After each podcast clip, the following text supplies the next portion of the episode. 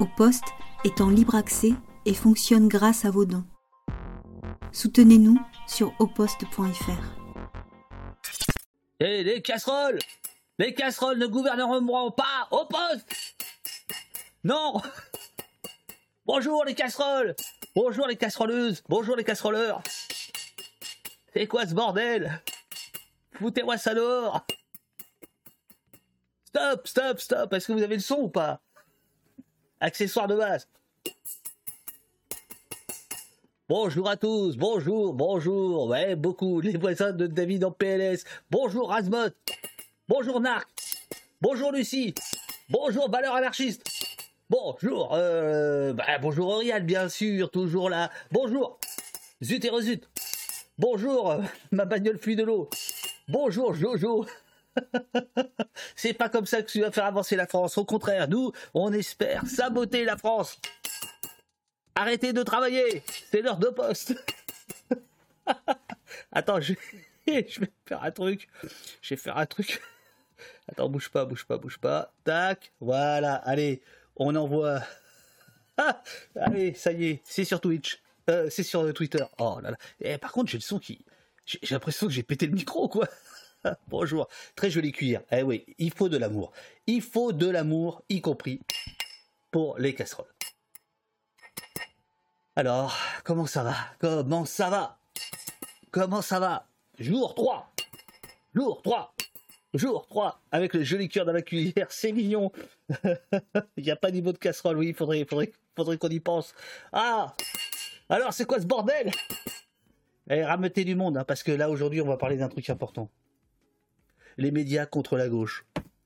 Les médias contre la gauche Comment ça va? Bonjour les gens, bonjour euh, pour ton, abonnement. C'est le nouveau bruit de l'abonnement. voilà. Bon les amis, euh, à propos de à propos de bordel, samedi on sera en direct de 14h à 18h à peu près euh, sur l'autoroute Castres-Toulouse, la cellule dormante toulousaine de Haut Poste va faire un multiplex euh, dans la manifestation euh, contre euh, le tracé de l'A69. Vous savez, ce tracé qui est le caprice du, PDG des laboratoires Fabre, décédé depuis, qui voulait absolument avoir une autoroute entre Castres et Toulouse. donc, pour gagner 12 minutes ou 17 minutes, quelque chose comme ça, ils vont péter un nombre incroyable d'hectares de, de zones agricoles. Euh, et, autres. Et donc il y a les soulèvements de la terre qui organisent samedi euh, à 14h euh, une, une manifestation avec une course de bolide et on sera en direct la cellule dormante d'Opost à peu près pour l'instant, nous avons trois équipes qui vont tourner, qui vont filmer, et on fera à nouveau un multiplex comme on avait fait l'autre jour. Bonjour les concertistes. Bonjour Renan, soutenez-vous, soutenez-nous. Bonjour à tous. Si jamais vous êtes sur la région de euh, Toulouse, euh, que vous voulez, euh, participer au, live, allez sur le Discord dans le salon descente de police. Il y a toute l'organisation qui est en train de se mettre en place. Comment ça va? Alors Pauline, elle est chez elle, tranquille, elle est un peu inquiète, elle est un petit peu, ça, ça la perturbe tout ça. Non pas les casseroles, mais euh, le fait d'être devant vous en direct dans quelques instants, euh, Pauline euh, Perreno, journaliste à, Le Monde Diplomatique, militante à Acrimed, on parlera de tout ça, et qui sort à l'instant enfin pas à l'instant, mais ces jours-ci, pardon, les médias contre la gauche, au double édition Acrimed, c'est ici, ouais, non attends, oh j'y arrive jamais, je, je n'y arrive jamais. c'est là, ici, Acrimed, très défavorablement connu de nos services, ainsi que les éditions Agone. Alors là, n'en parlons pas. Euh, très très bon bouquin. On va y venir. Euh, j'ai pris plein de notes. On va y venir dans quelques instants. On espère qu'il y a du monde qui va venir un petit peu. Alors, attendez, avant qu'elle arrive, euh, Pauline, je voulais quand même remercier. Alors là, c'est un truc de dingue. Placement de produits. Café machin. Espresso. Chocolat citron caramel. Café Cataratas, citron vert, raisin, orange, menthe, miel. C'est du café que j'ai reçu, que j'ai reçu, café machin, que j'ai reçu euh, pour au poste. Alors là, je peux vous dire, c'est quand même dément. C'est-à-dire que maintenant, il y a tout ce qu'il faut, avec un petit mot, avec un petit mot. Cher David, David Dufresne, mais également parfois David Machin. Ai-je entendu? Je passe à bon nombre de mes matinées au poste. C'est très agréable d'entendre cet appel aux amis du café qui nous rassemblent. Amis des casseroles, amis du café, amis de la police, bonjour. Je suis torréfacteur à Nantes, c'est donc avec plaisir que je t'envoie un petit ravitaillement en espérant que le type de mouture convienne. Bon café, François de la maison, café machin. Non mais regardez ça. Alors le lettrage est magnifique, années, années 50, années 60. Le café est divin. Euh, placement de produit, ah, euh, puisque j'ai compris que c'était ça le, le, le truc. Et je peux vous dire que ce café machin, dans une tasse, tant qu'à faire, de enlisé à 49.3. Alors là, là j'ai un petit peu de réserve. On touche, on touche la perfection. Voilà, bravo le café. Merci beaucoup. À Nantes et à Redon, absolument. À Nantes et à Redon. Alors je euh, sais pas Uriel si tu peux mettre le, lien. C'est café machin. Euh, tout simplement. Café machin, euh. Voilà. Donc ça fait, alors ça c'est très mauvais, ça fait deux départs. C'est très mauvais hein. pour un, film, une émission, un roman. Deux départs, un les casseroles, deux le café. Normalement, faites jamais ça. Jamais ça. Mais j'avais envie de le faire parce que je voulais vraiment remercier euh, François. Le café est très très bon. Euh, pour tout vous dire, je, on essaie de voir là euh, dans la famille s'il n'y a pas moyen de, de, commander ce café parce que c'est meilleur qu'à Paris. Et voilà, voilà. Donc, café machin, merci beaucoup Eurial. Alors, attention. Amis des casseroles, vous êtes les bienvenus. Avec amour, toujours. Alors, Pauline est là. On va lui dire de venir. On va l'amener dans le à l'écran. Attention. Hop, hop, hop, hop, hop, hop ma chère Pauline. Attends, Oh là là, elle a l'air anxieuse, c'est pas croyable. C'est pas croyable. Bonjour. Bonjour. Ça va bien? Ça va, ça va. Bon réveil. Comment? Bon réveil. Bon avec réveil? la avec la casserole. Bon, euh, bonjour à tout le monde. bonjour à tout le monde. Bon, écoute, là, il y a à peu près 400 personnes. Les gens vont venir, t'inquiète pas. C'est, t'as l'habitude. Bah, c'est déjà c'est ah bah, déjà bien. Ah, c'est énorme. Ah non, mais c'est dingue. Pour, pour, l'anti-France, c'est génial. Bonjour Pauline Perreno, euh, te dit Orial. Bonjour euh, Pauline, te dit Sorcière Kaof. Bonjour Pauline. Euh, salut, te dit Lucie. c'est ainsi que le culte de la Sainte Cuillère de l'amour fut créé en 2023, nous dit Gerstopf. Voilà. Bonjour, on est gentil, te dit Hélène. je sais, je sais. Voilà, voilà. Bon, alors. Depuis des années, Pauline, euh, tu documentes avec Acrimed, dont on va parler, le journalisme politique et ses travers qui penchent à droite toute. Journalisme de cours, journalisme de préfecture, mon, mon petit préféré, journalisme de dédiabolisation, journalisme de classe, de fric-roi, de royaume perdu du storytelling fabriqué. Attention, c'est du costaud. Et ce livre n'est pas une compilation des articles euh, d'Acrimed, mais bien une classification, une thématisation de tes années de, boulot. Est-ce que je me trompe? Euh, non, c'est ça. C'est euh, effectivement. Alors, on, a travaillé à partir du, du matériau d'Acrimed, hein, donc on, il y a des choses qu'on retrouve, bien sûr. Voilà, qu'on retrouve. en gros, c'est sûr que quand quand j'ai commencé, j'ai simplement, enfin simplement, j'ai repris euh, tous les articles qu'on avait quand même écrits euh, sur les cinq dernières années. Enfin, en gros, le livre couvre euh, le premier quinquennat d'Emmanuel Macron.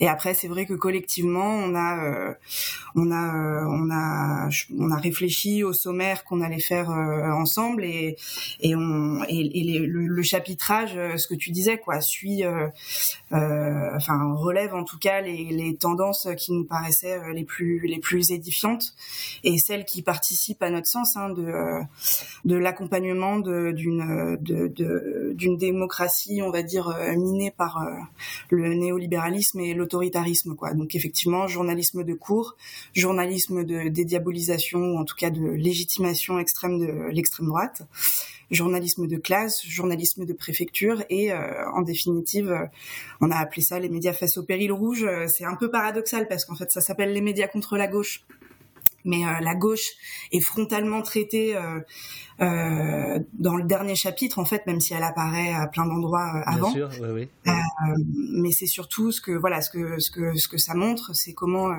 les médias, oui, ont accompagné, fossilisé une nouvelle bipolarisation de la vie politique entre entre le RN et et, et Emmanuel Macron. Donc c'est un peu la chronique de là cinq années de droitisation, voire de droitisation extrême du débat public en France, quoi grosso modo. Voilà, parce qu'effectivement, euh, tu, appuies beaucoup euh, sur les cinq dernières années euh, mm. et que tu considères comme, comme des accélératrices, accélérateurs de la droitisation du, du, domaine politique, en fait, du, débat public, sous l'impulsion finalement de, de Macron voilà, c'est ça. On commence. Euh, c'est vrai qu'on ouvre, euh, on ouvre le livre par, euh, par. en fait, le, le, le, bouquin est encadré par deux élections.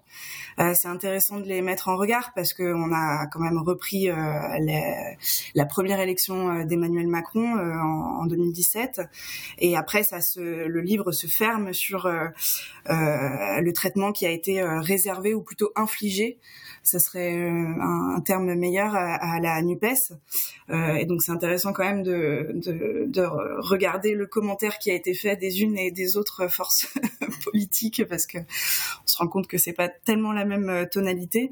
Mais donc on commence effectivement en revenant sur sur Macron le euh, comme disait euh, Amable, le, ce néolibéral euh, chimiquement pur qui a été qui a été accueilli vraiment en grande pompe par par par la quasi-totalité des de l'éditocratie, de, des directions éditoriales qui sont acquises, on va dire, à la à la pensée néolibérale. Et donc on, on, tenait quand même à revenir, même si ça a été cet épisode là 2017 a été quand même largement documenté. euh, dans d'autres ouvrages aussi, mais ça nous paraissait important d'y revenir et surtout de aussi pour pouvoir euh, euh, montrer que finalement l'élection 2022 en fait bis repetita quoi. Il s'est passé d'un point de vue médiatique à peu près à peu près la même chose malgré un quinquennat passé quoi.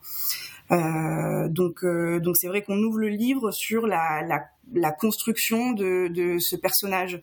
Parce que c'est vraiment de ça dont il s'agit c'est euh, montrer comment l'information a été euh, sacrifiée et comment le pluralisme a été euh, sacrifié euh, sur l'autel du vedettariat en fait médiatico-politique.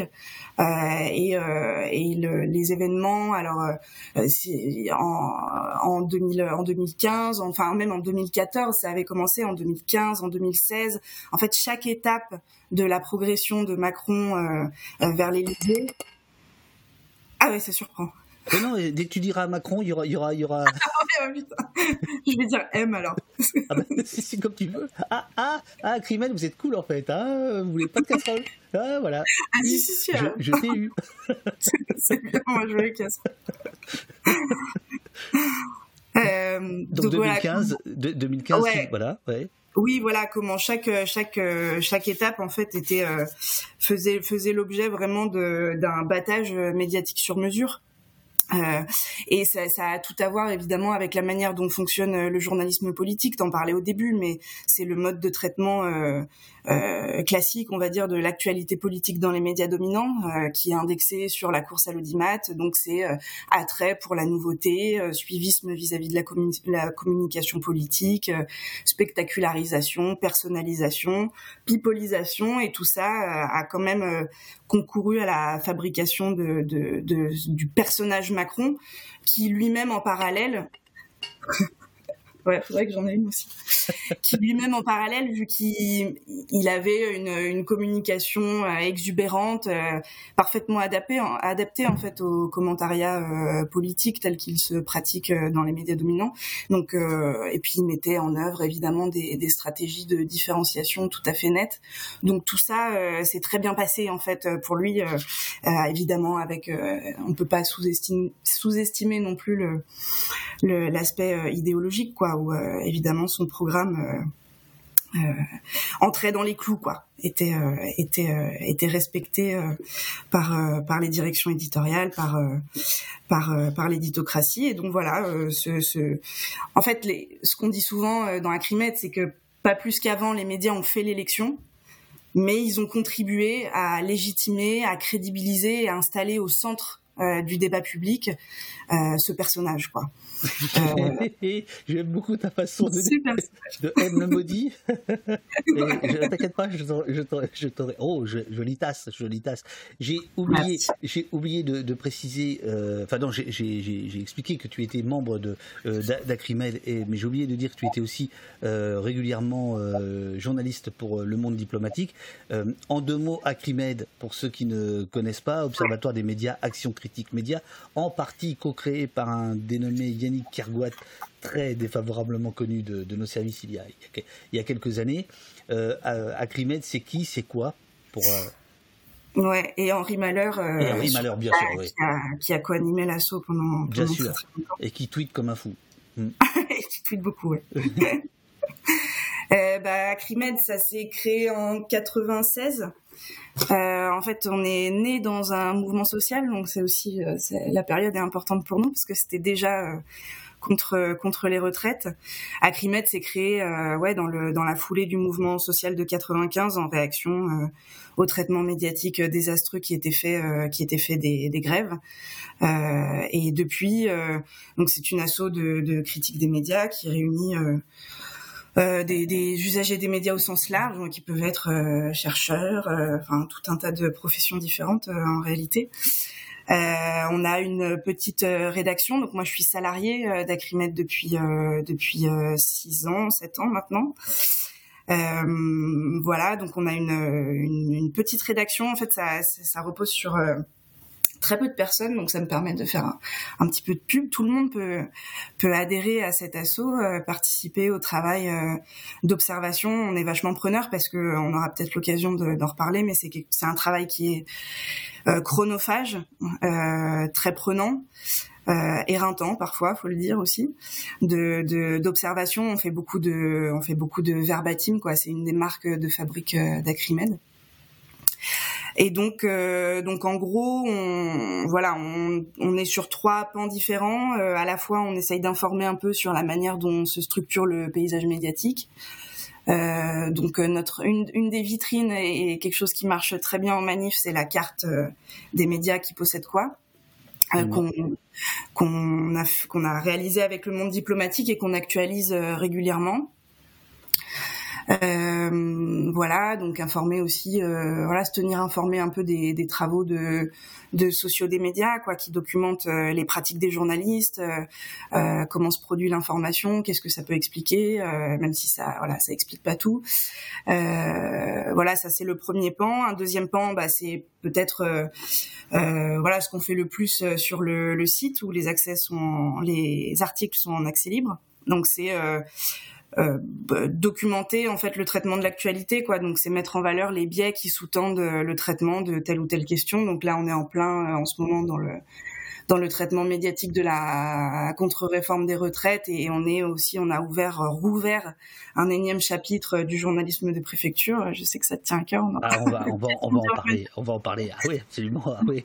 Ah oui non là surtout qu'en ce moment c'est rigolo le journalisme de préfecture. Ah ouais c'est quelque chose euh, voilà, et puis le dernier plan, euh, c'est euh, de l'activité, c'est de, de formuler un certain nombre de, de propositions qui visent à, transformer radicalement le, le paysage. donc voilà, on interroge à la fois, on aura peut-être aussi l'occasion d'y revenir, mais des, des, propositions de transformation, interpeller la gauche aussi au sens large, hein, euh, ou en tout cas une gauche qui serait soucieuse de subvertir euh, l'ordre social euh, établi, de, de, de, de pour qu'elle fasse de la question des médias une, une, question politique à part entière et de premier plan, quoi. Donc c'est ce qui implique plein de choses, formuler des propositions de transformation et puis politiser aussi le rapport qu'on peut avoir aux médias. Euh, et évidemment, euh, un autre, un, autre, plan qui est de, de, de soutenir euh, de, par, par tous les moyens le, la sphère alternative, quoi, entre guillemets et les médias indépendants. Donc donc voilà. et puis pour dire un dernier petit mot peut-être sur l'assaut parce que c'est important, on, on, publie une revue trimestrielle. Absolument. Qui s'appelle Média Critique. Je peux peut-être en montrer deux petits. Attends attends, je vais te mettre en, gros plan. Hop, voilà Média Critique. Donc ça c'est le dernier. Sur l'éditocratie avec Macron, donc sur le voilà. Euh, et puis on a euh, voilà, c'est une revue trimestrielle, ça c'est celle sur euh, médias et extrême droite, la grande banalisation, deux que j'avais sous la main. Voilà, et puis on a évidemment activité associative aussi, donc on essaye de Enfin, on essaye, on participe. Euh, là, on participe. On a fait quasiment toutes euh, toutes les manifs. On tient des tables, on distribue, euh, on essaye d'éditer des tracts. Alors pas à chaque fois parce que on n'a pas beaucoup de force, mais on distribue des tracts qui reviennent ou qui reprennent des éléments d'articles. Là, le dernier, c'était encore une fois sur le journalisme de préfecture. Euh, voilà, on essaye, on essaye d'organiser des, réunions publiques, euh, de, porter en fait la critique des médias partout où c'est possible euh, et partout où on le peut, quoi. Voilà, avec des interventions aussi dans des établissements parfois quand on peut. Donc vous, êtes des, gros travailleurs et effectivement il arrive que Parfois, la caméra de poste vienne vous saluer euh, dans les manifs. Euh, euh, je cherche votre petite table bleue là, et, voilà. On, va on va rentrer dans le dans le dur tout de suite du, bouquin. Donc, les médias contre la gauche qui vient de sortir chez Acrimed Agone, où effectivement entre deux deux élections, 2017-2022, euh, euh, tu, euh, tu, résumes, tu résumes cette espèce de, d'accélérateur de la droitisation du, du, débat public. Alors c'est découpé en, en, catégories et la première catégorie, c'est celle du journalisme de cours. qu'est-ce, que, qu'est-ce que vous entendez par journalisme de cours? Et ensuite, tu as vu, j'ai plein de petites notes. J'aimerais qu'on mm. parle du passé de Macron qui est page 18. Alors, le journalisme de cours, c'est quoi pour toi, pour vous? Alors, le journalisme de cours, c'est euh, ça, ça prend pas mal de formes, mais en gros, c'est euh, un journalisme euh, complaisant. on parle souvent du journalisme de commentaires. qui est qui est vraiment hégémonique en fait dans le paysage, qui se substitue, enfin où le commentaire se substitue vraiment à, à l'information on voit que évidemment euh, on aura moult occasions d'y revenir, mais que euh, les médias euh, ne sont pas du tout en capacité et n'ont même pas l'envie pour un certain nombre d'entre eux de, jouer leur rôle de contre-pouvoir. Et donc c'est un journalisme d'accompagnement, un journalisme complaisant qui qui se caractérise par vraiment une proximité très forte avec avec le pouvoir politique et donc qui est qui est très suiviste en fait vis-à-vis vis-à-vis de la communication. Donc c'est vrai que la communication, c'est il y a, ce qu'on dit souvent, c'est que donc là, quand, quand je parle de je, je parle de grandes tendances, quoi, euh, et du journalisme politique vraiment dominant tel qu'il se pratique, euh, en gros de euh, de BFM, euh, mais euh, on peut élargir euh, évidemment très très largement France Inter, RTL, les radios, les papiers de journalisme politique dans le monde, des grands quotidiens, aux Parisiens, etc. en fait, on, voit que le, ce journalisme politique-là se, se, pratique de manière assez uniforme euh, et donc il y a, y a, oui, il y a un suivisme vis-à-vis de la communication euh, très très très très important. Euh, donc c'est le, c'est une partie du journalisme de cours euh, qui euh, qui par exemple qui, qui recouvre aussi ce qu'on a appelé ce qu'on appelle dans la dans le premier chapitre le journalisme de slogan. Mais ça, on, reste dans les dans le dans la communication, c'est-à-dire on peut on pense à je sais pas des éditos radio. Euh, des, des des papiers, encore une fois, rédigés par les journalistes en charge du suivi de l'Élysée, par exemple, où en fait, quand on lit les papiers, quand on écoute cette information-là, en fait, on a, on a beaucoup de mal à la différencier des travaux de communicants. Mais sincèrement, puisque en gros, euh, le travail journalistique se résume un peu à tricoter euh, les éléments de langage, quoi, à tricoter des citations, mais il n'y a pas tellement de recul critique, il n'y a pas tellement de euh, voilà de, mise en perspective ni rien. Alors par, exemple, un, phénomène récent que tu que tu narres, que tu racontes, c'est les, les canaux d'échange euh, les boucles euh, Telegram ou WhatsApp, qu'importe, euh, que peuvent s'échanger certains, certaines forces politiques avec les journalistes, les éditorialistes, où là, il y a cette idée d'éléments de, langage saupoudrés, diffusés, et que tu retrouves ensuite très rapidement dans, les, dans, les, dans les chroniques, dans les analyses, dans les, dans les, dans les éditos. Ouais, exactement. Ça, c'est une enquête euh, d'arrêt sur image euh, qui avait été faite euh, au moment de la présidentielle où, en gros, je sais plus, un journaliste, je, crois que c'était plutôt de la, presse quotidienne régionale, on le, on le dit dans le, bouquin, mais était présent dans une centaine, suivait Emmanuel Macron, donc le journaliste en charge du suivi de la campagne d'Emmanuel Macron. Olé. Et, mais t'interromps pas, fais, comme lui, reste droit, droit dans tes bottes, fais, ton jupé. J'ai pas son, j'ai pas son, ah son, assurance, son, arrogance non plus. non, ça je te confirme. oui, c'est bien. Je, je la souhaite pas. Euh, et donc, euh, donc voilà, il était euh, présent dans ce journaliste-là, euh, confié à Arrêt sur Image, qu'il était dans une centaine de boucles WhatsApp. donc, ce qui peut paraître complètement ahurissant, ou en tout cas, on se rend compte, rien qu'avec ce petit élément qui peut paraître anecdotique, mais ça donne aussi des informations sur, en gros, qu'est-ce que ça doit être qu'est-ce que ça doit être quoi concrètement le, le, le boulot quoi là et, et ce qu'on disait c'est c'est qu'en fait c'est moins il faut pas non plus euh, surévaluer ce truc ou le c'est plutôt que en gros les les c'est pas forcément que les éléments de langage vont être euh, nécessairement repris euh, tels quels quoi que ça puisse arriver quoi. Mais c'est surtout que en fait par ce biais là les communicants euh, mettent en avant évidemment les informations qu'ils veulent mettre en avant. Et donc euh, ça, ça, conditionne quand même pas mal de choses après dans le, dans le traitement de, de l'information, euh, sans rien dire déjà, sans, sans rien dire euh, de, de, qualitativement ce qui va être euh, rendu, mais en termes de d'occupation de l'espace, d'occupation de, de l'espace mental même des journalistes, c'est quand même c'est quand même intéressant à, à souligner. Donc, euh, donc, euh, donc voilà. Euh, je sais plus. Ah regarde, on va commencer. Première question là, page 18. tu vois, page 18. Tu, tu, tu, évoques le, le, le, passé de de Macron. donc tu dis que, alors parce que ça j'avais complètement oublié. tu, tu, tu, le dis, mais tu dis pas forcément que ça a eu un, rôle. Euh, chez Rothschild et compagnie, Emmanuel Macron a été chargé de projet de vente du Parisien, abandonné en 2010, puis du dossier Prestalis, principal distributeur de la presse nationale, en liaison avec le groupe Lagardère. Arrivé à l'Élysée, Emmanuel Macron euh, suit euh, divers dossiers, notamment les aides à la presse et la recapitalisation du quotidien Libération. Le jeune haut fonctionnaire est donc loin d'être dépourvu d'interlocuteurs ou de contacts au sein des groupes de presse lorsqu'il accède au poste de ministre.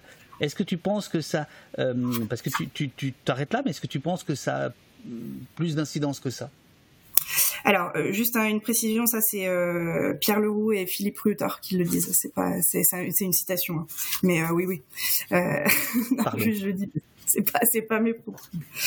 Mais non, je, je, on le, c'est, c'est ça fait partie des trucs de socialisation quoi.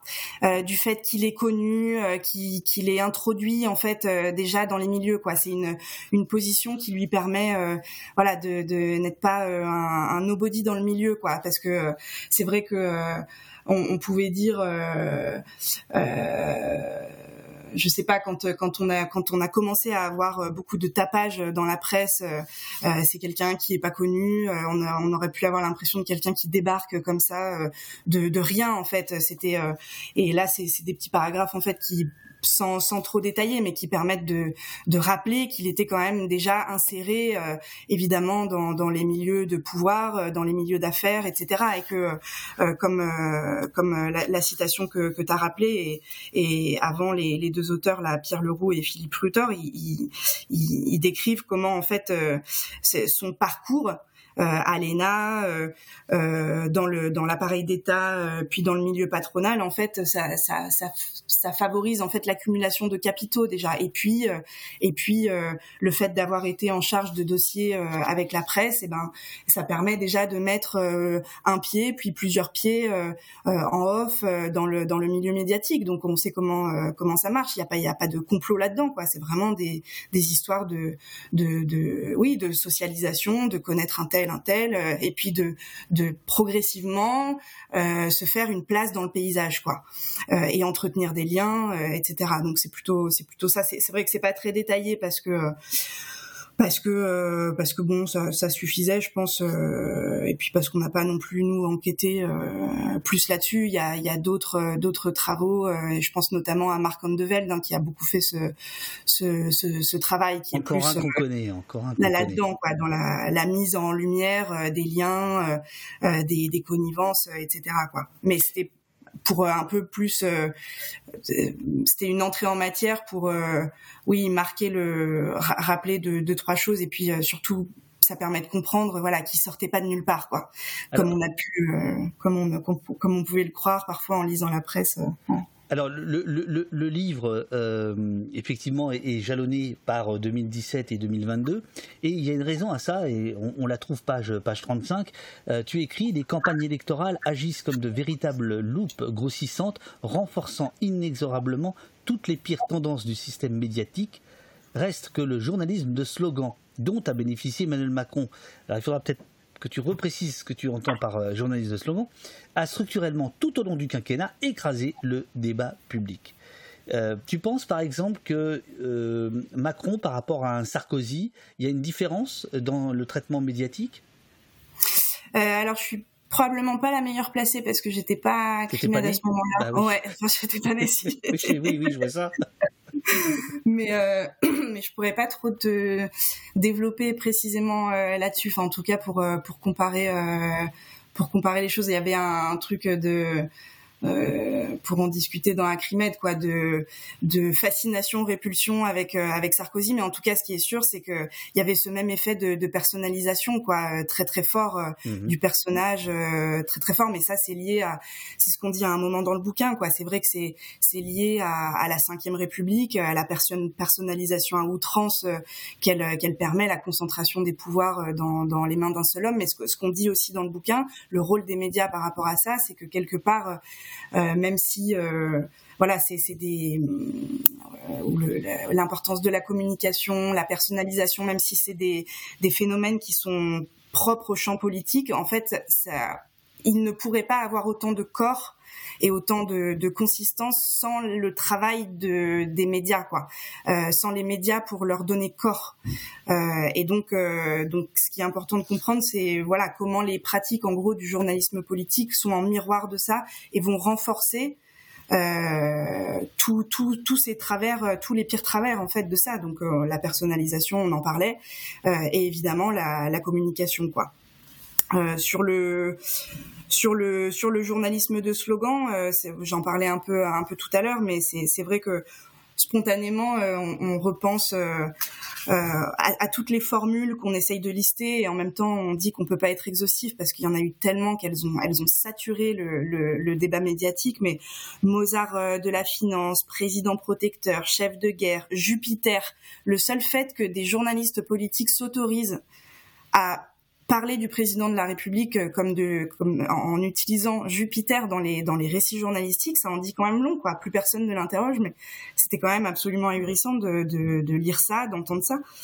Euh, le président du Nouveau Monde, le président de la disruption, de la mondialisation heureuse, et de droite et de gauche, euh, le président épidémiologiste. Enfin voilà, il y a eu tout du quoi qu'il en coûte, tatati tatata. Il y en a eu des tas de formules comme ça, donc qui sont encore une fois hein, des, des, éléments de langage, des éléments de communication qui ont qui ont saturé le, débat public et où en gros la communication du président faisait l'agenda Et à partir de la communication du président de la République, on demandait aux autres forces politiques de de se situer, de commenter, etc. Plutôt que de parler évidemment du, fond de, leur programme. donc voilà. Le c'est ce qu'on appelle quoi le oui le journal encore une fois le journalisme de commentaires le, bavardage permanent euh, qui est euh, évidemment paroxystique sur les sur les chaînes d'infos mais euh, c'est un mode de traitement de l'information qui est omniprésent et qui comment dire a été beaucoup plus écrasant ce qu'on dit dans le bouquin que les enquêtes de fond sur ce parti, sur on dit hein, les barbouzeries du personnel républicain, les, les, les ce qu'on appelle un peu les affaires quoi. Euh, même si... alors, alors, Pauline, justement, page 38, il y a quand même il y a quatre lignes sympathiques de l'affaire Benalla au scandale Uber, certaines publications déterminantes sont à mettre au crédit des médias dominants, mais euh, dans les émissions de débat, notamment la couverture des affaires, entre guillemets, a bien souvent viré au traitement carnavalesque. Donc, euh, gentil, mais enfin c'est acrimène, donc tac, le, petit tacle derrière.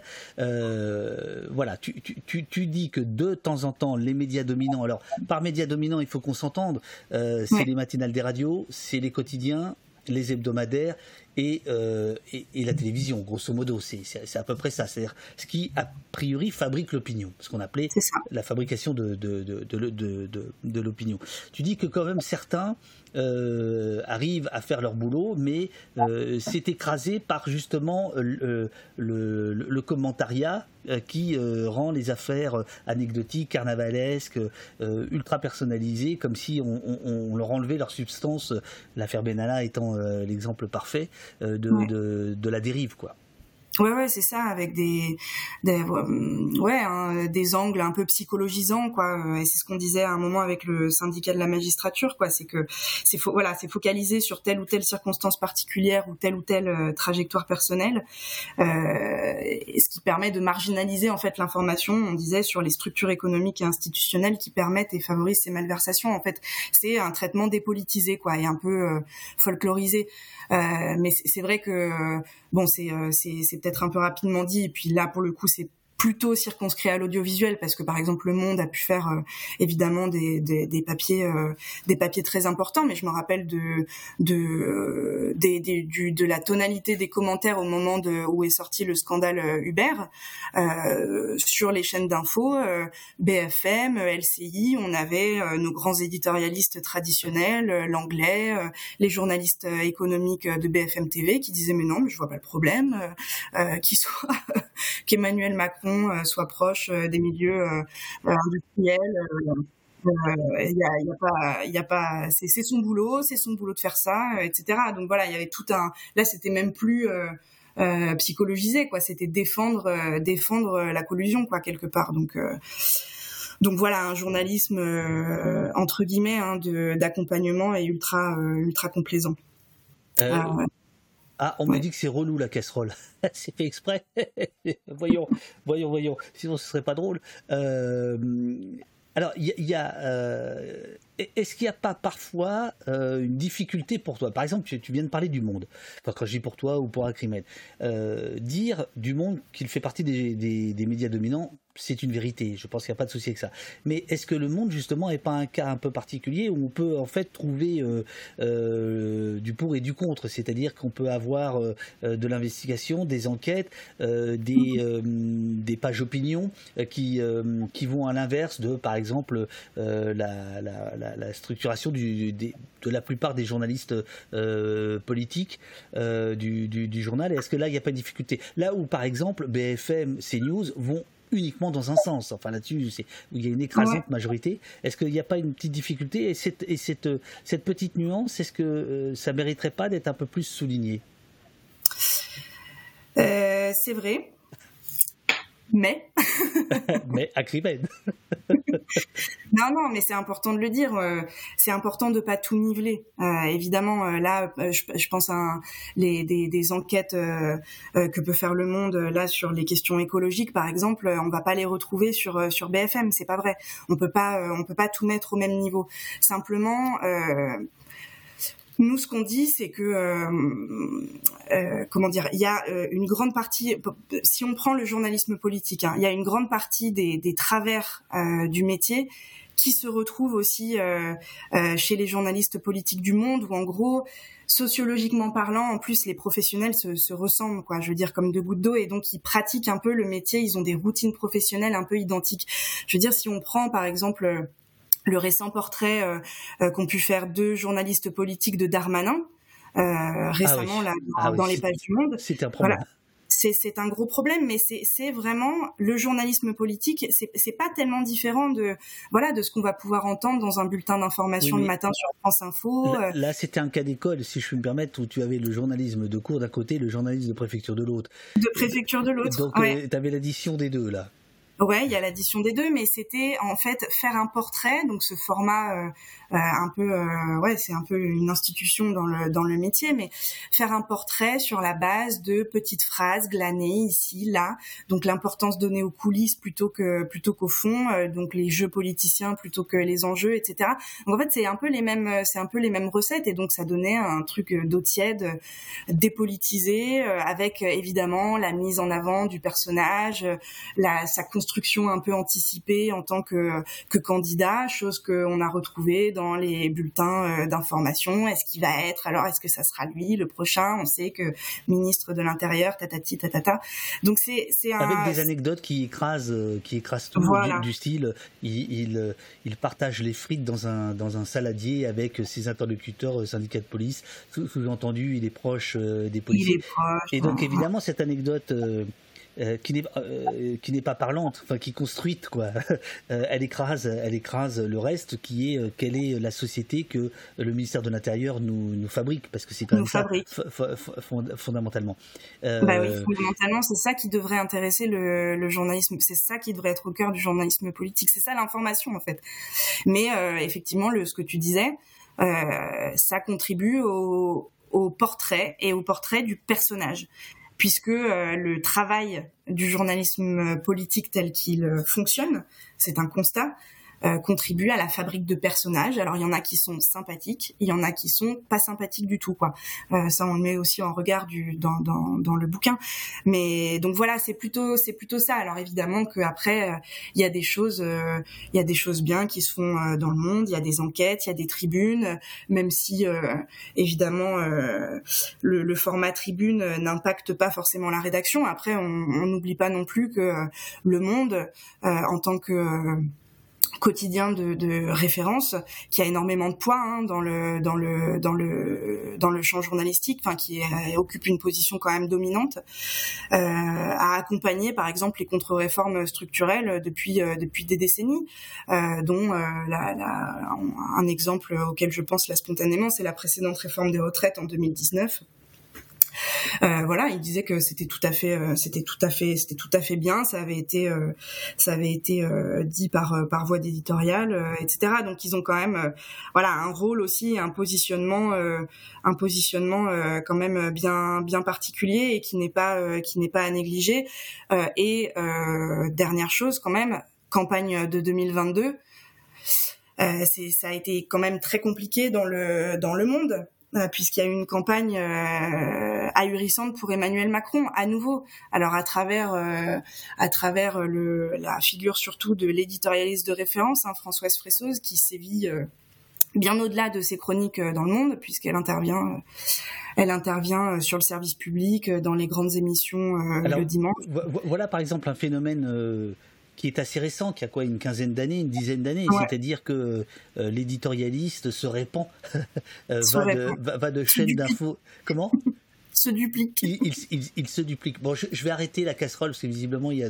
Donc, euh, si tu parles de Macron, je ferai juste, je vais touiller. Hein comme ça, ça, comme ça, je ne vais plus t'interrompre. Donc ça, par exemple, c'est un phénomène euh, important, mine de rien, euh, puisque c'est euh, d'abord qu'est-ce qu'ils font les informés de, de, France Info, les je sais pas quoi d'ailleurs, c'est qu'ils se lisent les uns les autres, ils se ils se ils se piquent les uns les autres, généralement dans le taxi avant de, de, prendre le micro, et ils répètent finalement ce que le, le voisin a pu écrire, ou alors ils apportent un petit bémol, mais grosso modo ça va dans le dans le même même sens quand ce ne sont pas eux-mêmes qui, qui balancent leur même, leur, leurs propres analyses en les, en les, en les, en les qualifiant de, de, de, paroles sûres. Hein. Les Français pensent, enfin, tu, tu, tu parles notamment de, de ça.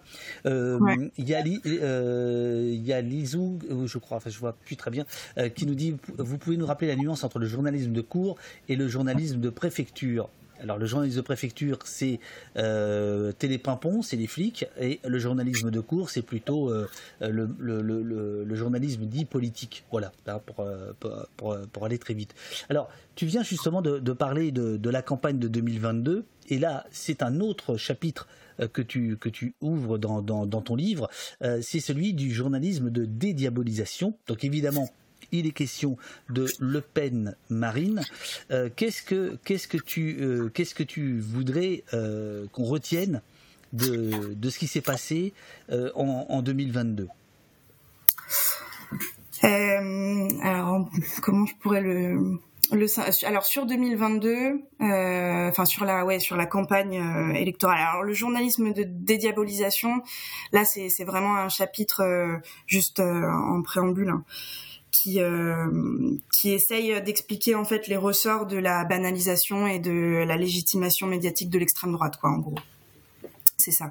Et pour euh, pour euh, compléter un peu le préambule, mais parce que c'est important, euh, à Acrimed, on pense que, enfin, on a toujours dit, en tout cas, que les médias n'étaient pas évidemment les premiers responsables de l'enracinement à la fois électoral et idéologique du du FN dans la société française, mais que ils contribuent par tout un tas de, pratiques à, à, crédibiliser en fait le, le, le rassemblement national et en tout cas sur les cinq dernières années, il y a eu un, effet d'accélérateur euh, très, très, très, très fort, comme euh, construction, co-construction de l'extrême droite, que comme la, la principale, si ce n'est la seule euh, opposante, euh, force politique, on va dire euh, légitime opposante euh, à Emmanuel Macron, ce qui n'est pas évidemment sans conséquence, qui est un traficotage en plus évidemment du paysage politique tel qu'il existe. mais là, on reste dans les on reste dans les travers du, du journalisme du journalisme politique. ce qu'on peut dire sur les sur l'élection, donc sur 2022, c'est que alors la, la première chose, c'est que on ouvre le chapitre avec ça, c'est euh, on essaye de, revenir un peu sur, de faire la genèse un peu du, duel Macron-Le Pen. Donc cette figure médiatique, là, cette petite musique qui a complètement écrasé le, débat public.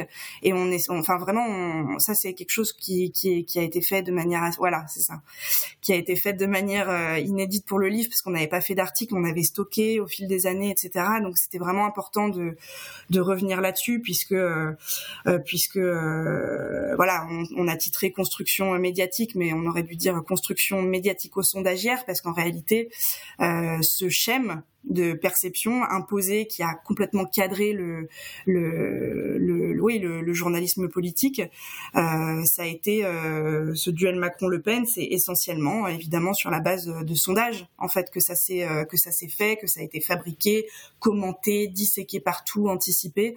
Euh, et donc on revient à partir de à partir de, en réalité, de dès le lendemain en fait de l'élection d'Emmanuel Macron en 2017, et puis après on revient sur quelques épisodes en 2017 2019 et 2020 et 2021 surtout où, euh, voilà là les sondages euh, commençaient à se multiplier, à se démultiplier euh, et donc les, usages médiatiques, les mésusages médiatiques des sondages en fait ont fait que eh ben ce, duel était était annoncé comme une comme une fatalité, n'était pas du tout questionné et que évidemment structurait le débat public. Donc tout le monde était obligé de se positionner par rapport à ce qui semblait acquis en fait, euh, et ce qui était, euh, ce qui relevait euh, de, de l'évidence.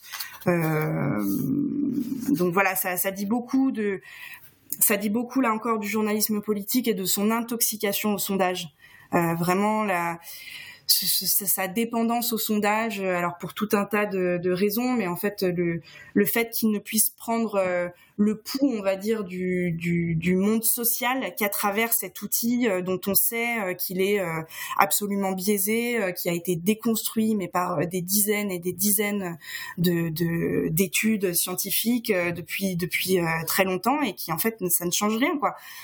C'est toujours, c'est toujours un, comment dire, une, un outil de référence dans le parmi parmi les parmi les journalistes politiques qui sont complètement ouais, intoxiqués à, à ces études d'opinion et comme tu le disais, quoi, qui euh, qui se vivent et se pensent euh, comme étant euh, du coup les porte-parole des Français dans leur dans leur ensemble et, des Français en un seul mot, quoi. Alors, la, petite difficulté que nous avons, Pauline et moi, ce matin, c'est que, en fait, le livre se, se, fonde, se forge, se base sur des verbatims, hein, euh, que ce soit des verbatims, euh, si je puis dire, audiovisuels ou des extraits de, euh, journaux, et, ça donne le tournis. C'est-à-dire qu'il y a un moment où, en effet, on se dit, mais c'est absolument invraisemblable la, la, tournure que ça a pris une fois que c'est posé sur papier calmement, quelques mois ou quelques années plus tard, on se rend compte de, la force, de la puissance de frappe, effectivement, du, monde éditorialisé. Maintenant, est-ce que euh, tu n'as pas une vision euh, faussée, puisque euh, personne ne lit autant les journaux, n'écoute autant les radios, ne compare autant les présentateurs télé Est-ce que, tu penses que l'effet de masse est le même pour tout le monde, finalement? Ouais, c'est une, une, super bonne question. On s'interroge souvent euh, là-dessus. Enfin, moi, ça m'interroge. Euh, on en discute euh, aussi beaucoup dans Acrimède. C'est vrai que on a, on a une pratique des médias qui n'est clairement pas celle qui n'est pas qui est qui est située, quoi, qui est pas celle de, de tout le monde.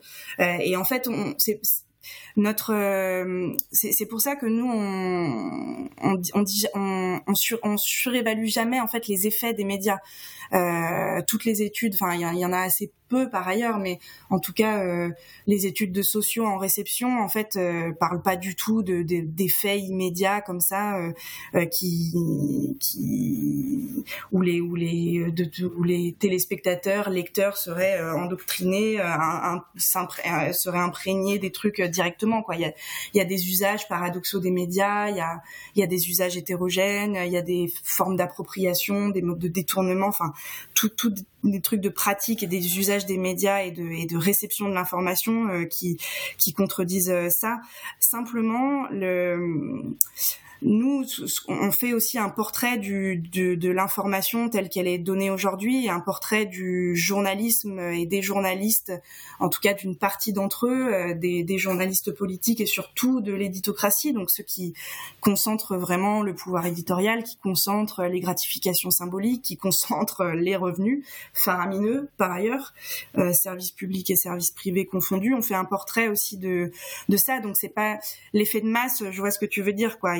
C'est vrai qu'il est, euh, il peut être un peu écrasant, euh, ça peut être un peu écrasant à la lecture, mais quelque part ça dit quelque chose de, l'information telle qu'elle se fabrique et ça et, ce qu'on montre c'est euh, que hum, elle se fabrique souvent ou en tout cas il y a des traits communs à travers les différents médias et que même si euh, évidemment euh, on va pas lire Le Monde, puis ensuite euh, se réécouter la matinale d'Inter, euh, puis ensuite aller écouter celle de RTL pour comparer, puis ensuite aller regarder la matinale de BFM et puis le 20 alors, parce que pour, pour, pour, dire l'inverse de ce que je viens de dire, en fait, ce que vous faites, c'est ce que font aussi les journalistes, c'est-à-dire qu'ils passent leur temps à s'épier, à se copier, à s'écouter, à se regarder, à se lire, à se féliciter ou à se détester, etc.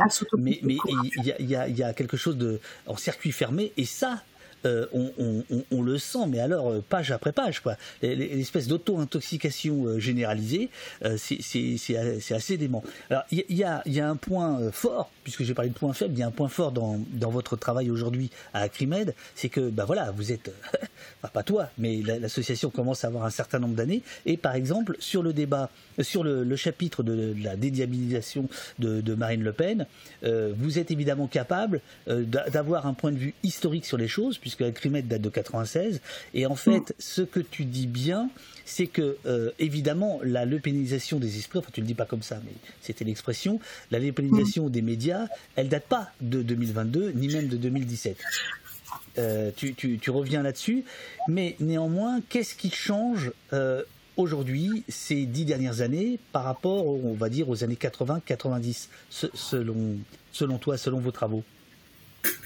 Alors il y a, y a, pas mal de il y a pas mal de, de, de, changements. Bon alors si on prend juste les cinq dernières années, on peut pas euh, on peut pas euh, ne pas parler de la prédation de Vincent Bolloré sur le paysage médiatique, hein, ce, qui, ce qui euh, il y, a, deux trois on, y reviendra mais voilà c'est une donnée quand même euh, hyper importante quand on réfléchit à la banalisation de l'extrême droite puisque évidemment euh, ces médias sont une vitrine une vitrine de enfin l'extrême droite a aujourd'hui une vitrine très très très très forte en fait à la fois donc par la chaîne d'info CNews mais évidemment, il a fait une OPA sur les médias Lagardère, euh, donc euh, ça, ça, concerne ça concerne Europe 1, ça va concerner Paris Match, le JDD, etc. Donc il évidemment son, son emprise sur sur le sur les médias est une donnée quand même non négligeable et, et hyper importante à, à relever.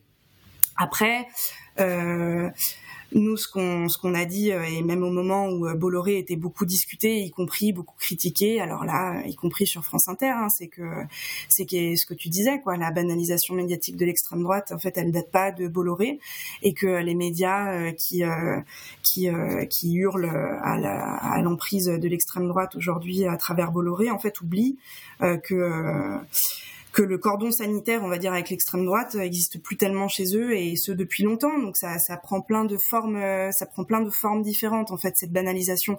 C'est, à mon avis, c'est vraiment un, point important que, pour le coup, un gros travail qu'a fait Acrimed dès 2014. Euh, c'est le premier gros article de cadrage sur euh, les ressorts de, de, la banalisation de l'extrême droite. C'est, c'est, je sais pas si je me lance là-dedans. On a de toute façon on a le temps, mais, on a le temps. Vas-y. Tu, peux me, tu peux m'arrêter si je suis trop longue. Mais euh, euh, un truc important, euh, c'est les thématiques en fait, de les thématiques qui historiquement ont fait le cœur euh, des de, des campagnes politiques du RN, à savoir euh, immigration, insécurité, islam. Euh, la manière dont ces thématiques-là sont traitées.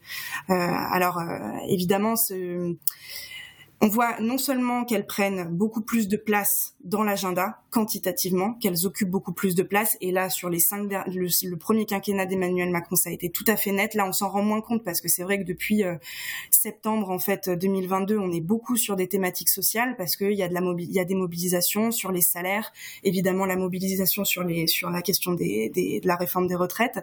Mais pendant cinq ans, en réalité, ces thématiques-là ont été vraiment omniprésentes euh, et euh, donc ce qu'on dit, c'est qu'elles occupent, euh, le, le, problème, c'est qu'elles occupent autant de place dans l'agenda et le pendant, c'est qu'elles soient traitées selon des cadrages qui font écho aux thèses du Front National. Euh, c'est-à-dire l'immigration égale c'est un problème et un problème à endiguer, enfin une menace à endiguer. Euh, l'insécurité, euh, ce qui va se développer immédiatement comme imaginaire, c'est la répression à durcir dans les quartiers populaires, de la délinquance dans les quartiers populaires. L'islam, c'est un ennemi intérieur à combattre. Donc c'est la normalisation de ces cadrages, de la problématique de ces thématiques. Alors évidemment, les médias, pareil, ils sont pas, euh, euh, comment dire, sont pas euh, les premiers responsables dans le sens où ce phénomène-là, il a tout à voir avec la droitisation du champ politique lui-même en fait depuis les années 80-90. Donc évidemment, on parlait de Sarkozy tout à l'heure, qui a ouvertement braconné sur les terres du RN et sur les questions d'insécurité et d'immigration.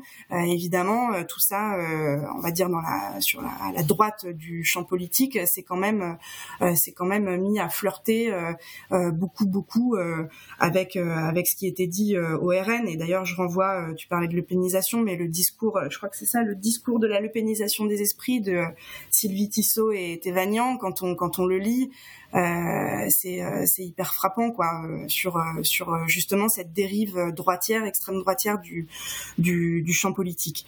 Donc ça c'est un premier aspect. Et puis un second aspect euh, c'est, on va dire, la ça a tout à voir avec euh, comment dire la, reconfiguration du champ journalistique lui-même euh, qui privilégie un traitement spectaculaire, la course au buzz, et donc que toutes ces questions vont être traitées sur sur, sur avec une tonalité complètement alarmiste. alors c'est ce qu'on dit dans ce dans, dans, ce chapitre. En réalité, les, les ces, ces pratiques-là, on les on les connaît par cœur. Ça va être faire des unes obsessionnelles sur sur l'islam tailoriser des, des, magazines de l'insécurité aux tonalités complètement alarmistes, faire faire faire des, des, restitutions complètement fallacieuses de, de, sondages qui évoquent la laïcité, etc., etc., etc.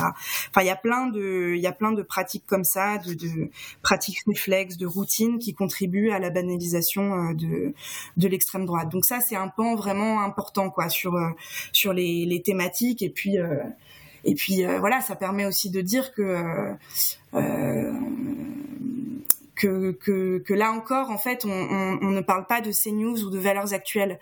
Les propos de Léa Salamé qu'on cite sur l'immigration euh, sont proprement spectaculaires, euh, en vrai. Donc il y a une vraie radicalisation en fait de, de, de l'élite journalistique. Tu vois, je l'avais noté, regarde. Léa Salamé, euh, tata. Alors j'essaie de le retrouver parce que j'ai ouais, pas noté la page comme un con. Euh, oui, c'est ça. Euh, c'est page 84. alors. Je voulais vous entendre, c'est elle qui pose la question à Arnaud Montebourg, je voulais vous entendre sur l'immigration. Vous avez des positions assez dures, loin de l'angélisme de la gauche sur le sujet. Est-ce que vous pensez qu'il y a trop d'immigrés en France? Et puis ensuite, il y a trop d'immigrés en France, comme le dit le Rassemblement national ou le parti d'Éric Zemmour? Est-ce qu'il y en a trop? Est-ce qu'on en accueille trop? Donc, il n'y a pas trop d'immigrés. On n'accueille pas trop de gens en France il ne faut pas régulariser, réguler davantage. Bah, réguler, pardon, pardon de lapsus. Il ne faut pas réguler davantage. Ça, c'est Léa Salamé au ministre de la Santé, Olivier Véran, France 26 euh, euh, mars 2022. Et alors, ce qui est très intéressant, c'est que tu dis bien qu'on ne peut pas soupçonner Léa Salamé, évidemment, de voter extrême droite.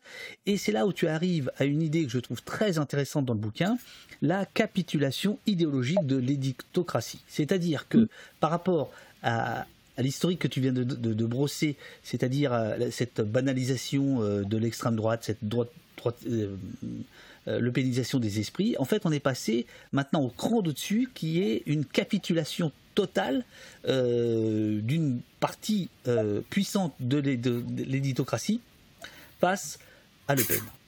Ouais, bah c'est ça, c'est que euh, c'est qu'en fait à force de normalisation des diagnostics, à force de ne plus du tout euh, interroger, euh, de prendre pour acquis les analyses et les diagnostics de l'extrême droite, à force de droitisation du champ politique, en fait, on en arrive à ça.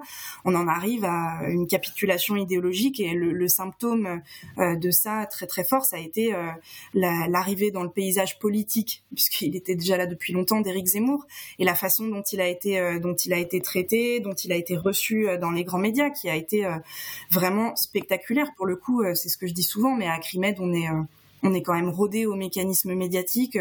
Pour le, pour le dire un peu vulgairement, on les voit venir, quoi. Et là, c'est vrai qu'on est quand même tombé de notre chaise en septembre 2021 et sur toute la période de pré-campagne, on est tombé de notre chaise parce que ça a été, ça a été, ouais, vraiment spectaculaire tout ce qui, tout ce qui s'est passé à ce moment-là. Et puis, à un moment, évidemment, absolument pas là, je peux même plus dire accélérateur, quoi, mais de banalisation de l'extrême droite, là, c'était en fait, euh, ouais, c'était, c'était hyper important. Et donc, les diagnostics effectivement historiques de l'extrême droite ne sont plus questionnés. Et euh, ce qui est important à dire, mais parce que ça va avec ce pouvoir fondamental des médias qui est de baliser le périmètre du débat euh, acceptable, euh, c'est que les, les, solutions en fait acceptables vont généralement de la droite à l'extrême droite. Et dans la première citation que tu as lue, euh, ce qui est ce qui est ce qui est un, un, un, ressort de disqualification et de et de marginalisation fort de la gauche, c'est ça. C'est le c'est dit en une phrase. Mais voilà c'est euh, toute position euh, en dehors de celle de la droite et de l'extrême droite sera suspectée euh, d'angélisme, donc sur la question de l'immigration, mais aussi de laxisme sur les questions sécuritaires, etc. Et ça n'a même pas besoin d'être explicité. En fait, ça fait partie de cette petite musique médiatique qu'on ne justifie plus, qu'on n'argumente plus, où on se passe de absolument tous les, les, les, travaux qui peuvent. Il n'y a, pas de mise en perspective. On n'a pas besoin en fait d'expliquer. On a besoin de rien dire sur le fond. Ça fonctionne. Ça a un, un truc, oui, une fonction euh, un truc performatif très très très très efficace puisqu'en fait c'est répété depuis euh, des décennies. C'est comme sur le journalisme économique. Hein. Euh, c'est une évidence. Voilà. Donc il y a des évidences dans le discours médiatique et, et le fait que évidemment s'écarter un tant soit peu du périmètre acceptable sur l'immigration, bah ça ça justifiera d'être d'être soumis à la question, d'être voué au discrédit, etc. Et donc, ouais. Satrap te demande comment se fait-il que ces journalistes rentrent dans ce jeu de Dupri, allant jusqu'à légitimer le pire avec Le Pen? Bah parce que euh, je pense qu'il y a beaucoup de alors pour une partie d'entre eux évidemment euh, euh, il y a de, de l'adhésion idéologique il faut pas le il faut pas le sous-estimer. C'est-à-dire que sur les questions d'immigration en fait Léa Salamé elle est elle, sur, sur ces questions-là par exemple c'est c'est pas un accident quoi. C'est-à-dire quand on regarde y compris les émissions qu'elle peut animer aujourd'hui la grande émission sur France 2 le le, samedi soir, euh, qu'elle anime, co-anime avec euh, De Chavannes. Euh, elle a pu, elle a eu l'occasion de revenir sur des questions d'identité et d'immigration. En fait, c'est très très net. Il y a un parti pris là où qu'on sent. Donc en fait, il y a un côté réactionnaire et donc c'est présent.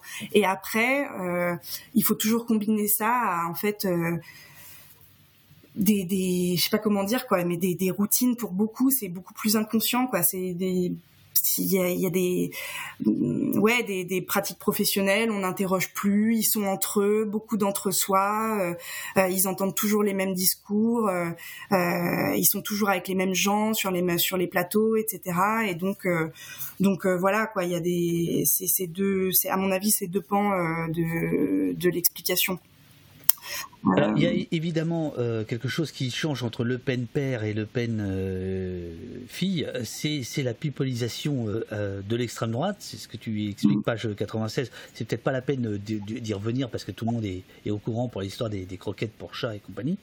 mais, mais, plus intéressant, tu écris omniprésente. Cette pipolisation occupe une surface inversement proportionnelle à celle octroyée aux enquêtes sur l'extrême droite et les violences dont elle est responsable.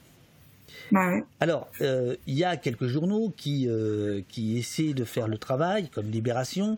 Euh, il y a Street Press. Alors, Libération, on, le met dans les, dans les dominants, Street Press, non. Donc, voilà. je trouve que c'est une un, des, un, des, un, des, problèmes majeurs de la presse dominante, c'est qu'elle ne travaille pas sur l'extrême droite. Comment, toi, tu expliques ça? Ouais, elle ne, elle ne travaille pas sur l'extrême droite, mais comme euh, après c'est. Travaille sur rien, tu veux dire. De, la même manière que voilà, euh, mais c'est en fait c'est l'enquête, l'enquête, le reportage, etc. sont des sont des formats coûteux euh, qui sont réduits à peau de chagrin. En fait, il y a pas il y a pas d'enquête. Après, il peut y avoir des difficultés sur tel ou tel sujet. de, de quand on écoute Street Press par exemple, on, je pense qu'on ou même des, des journalistes de Mediapart qui, qui sont chargés de l'extrême droite. Je pense que pour le faire sérieusement, on mesure aussi à quel point compliqué d'enquêter sur ces milieux. Euh, donc évidemment, il y a des contraintes, euh, il y a des contraintes euh, professionnelles nombreuses, probablement peut-être plus aiguës que sur d'autres d'autres sujets. Mais là, c'est la question de, oui, de, de, la place de l'enquête et du et du reportage dans la dans, dans l'espace médiatique, quoi, qui est plus qui est plus en question.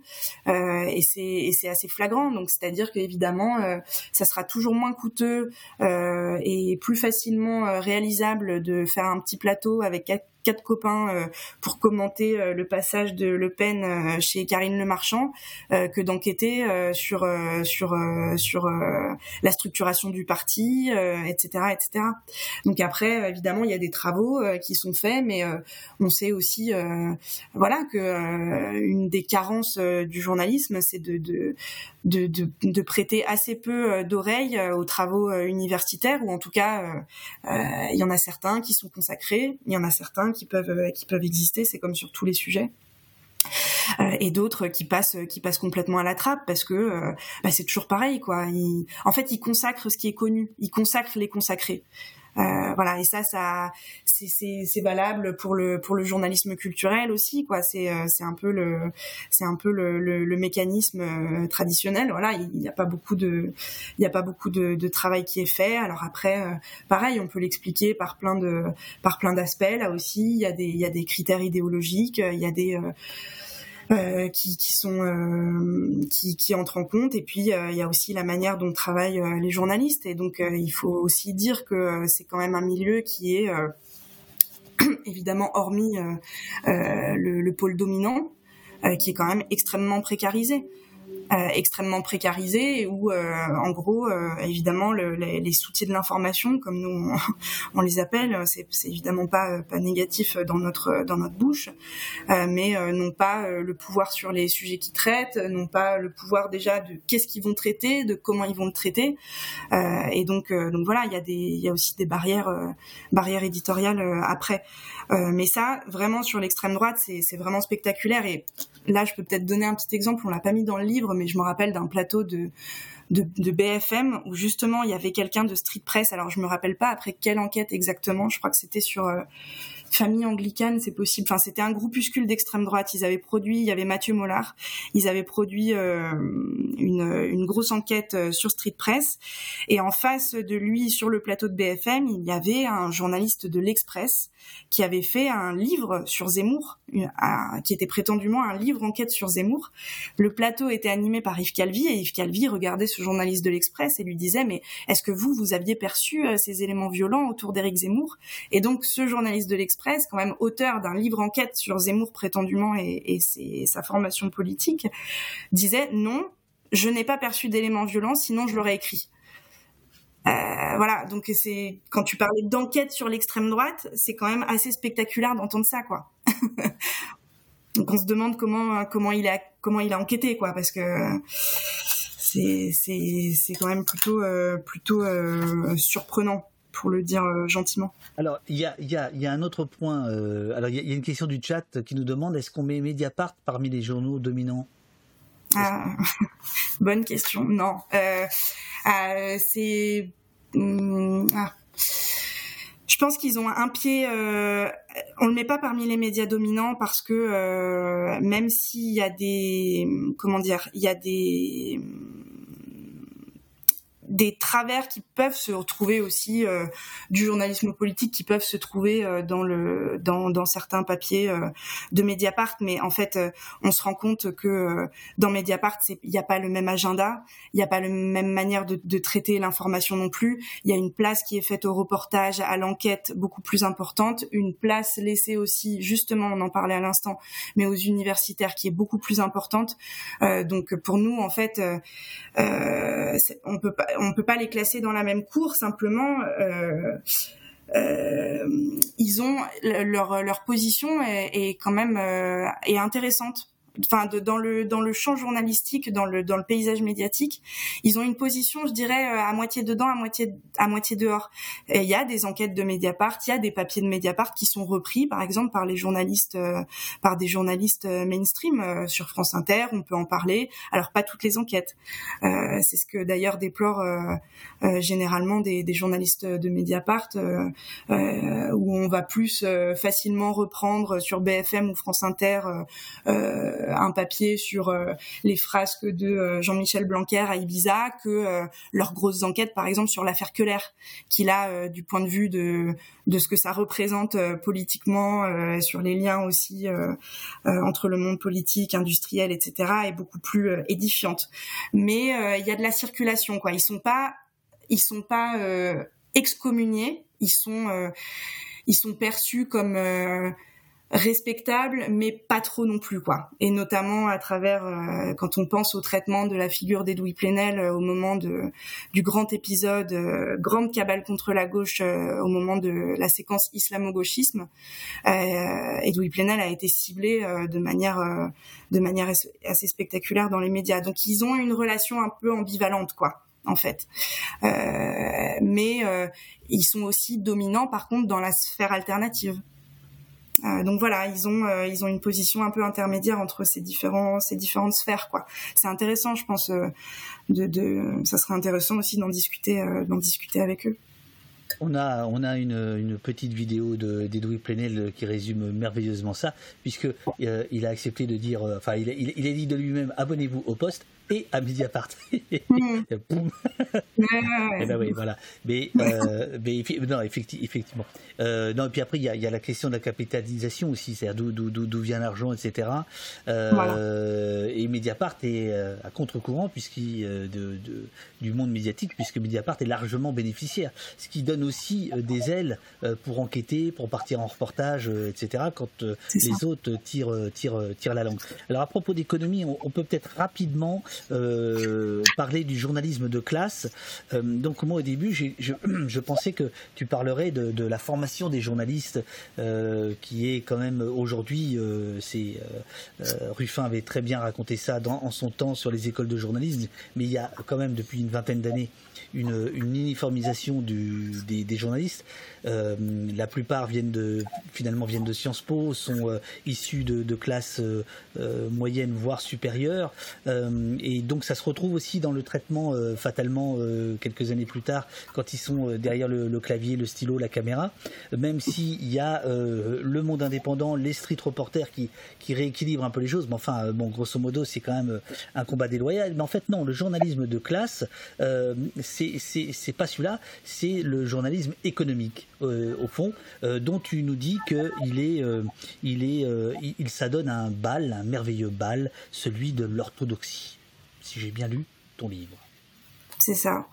Bah ça c'est c'est pas nouveau. Je pense que c'est évidemment que c'est pas nouveau. C'est sans doute l'aspect que Acrimed a le plus documenté dans, dans son histoire hein, depuis 95, mais au-delà évidemment des travaux du monde diplomatique, les économistes à gage, euh, euh Alini, euh, Renaud Lambert, euh, Lordon.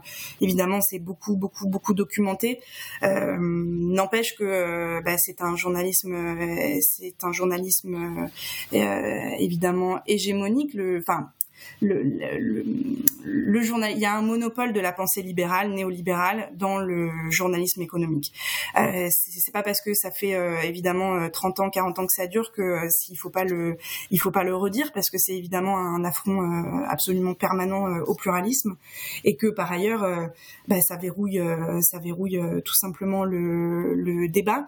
Alors là, je, je le redis, c'est vrai que depuis septembre, on a l'impression qu'il y a un quand même des petites brèches où on a le droit quand même euh, d'un tout petit peu discuter de la répartition de la valeur, euh, de la répartition des richesses, euh, des salaires, etc. Mais bon, voilà, ça c'est aussi c'est aussi à dire que les médias sont évidemment pas poreux au rapport de force et que là il y a il y a un rapport de force quand même depuis septembre qui est qui est un peu plus important que sur les cinq dernières années dans le sens où déjà il y a des enfin en premier lieu il y a euh, des mobilisations sociales fortes depuis septembre, que ce soit euh, sur la question des salaires dans plein d'entreprises, euh, mais mais aussi, je le disais, donc la mobilisation sociale super forte sur la question de la réforme des retraites, et aussi évidemment parce qu'il y a plus de députés de gauche à l'Assemblée.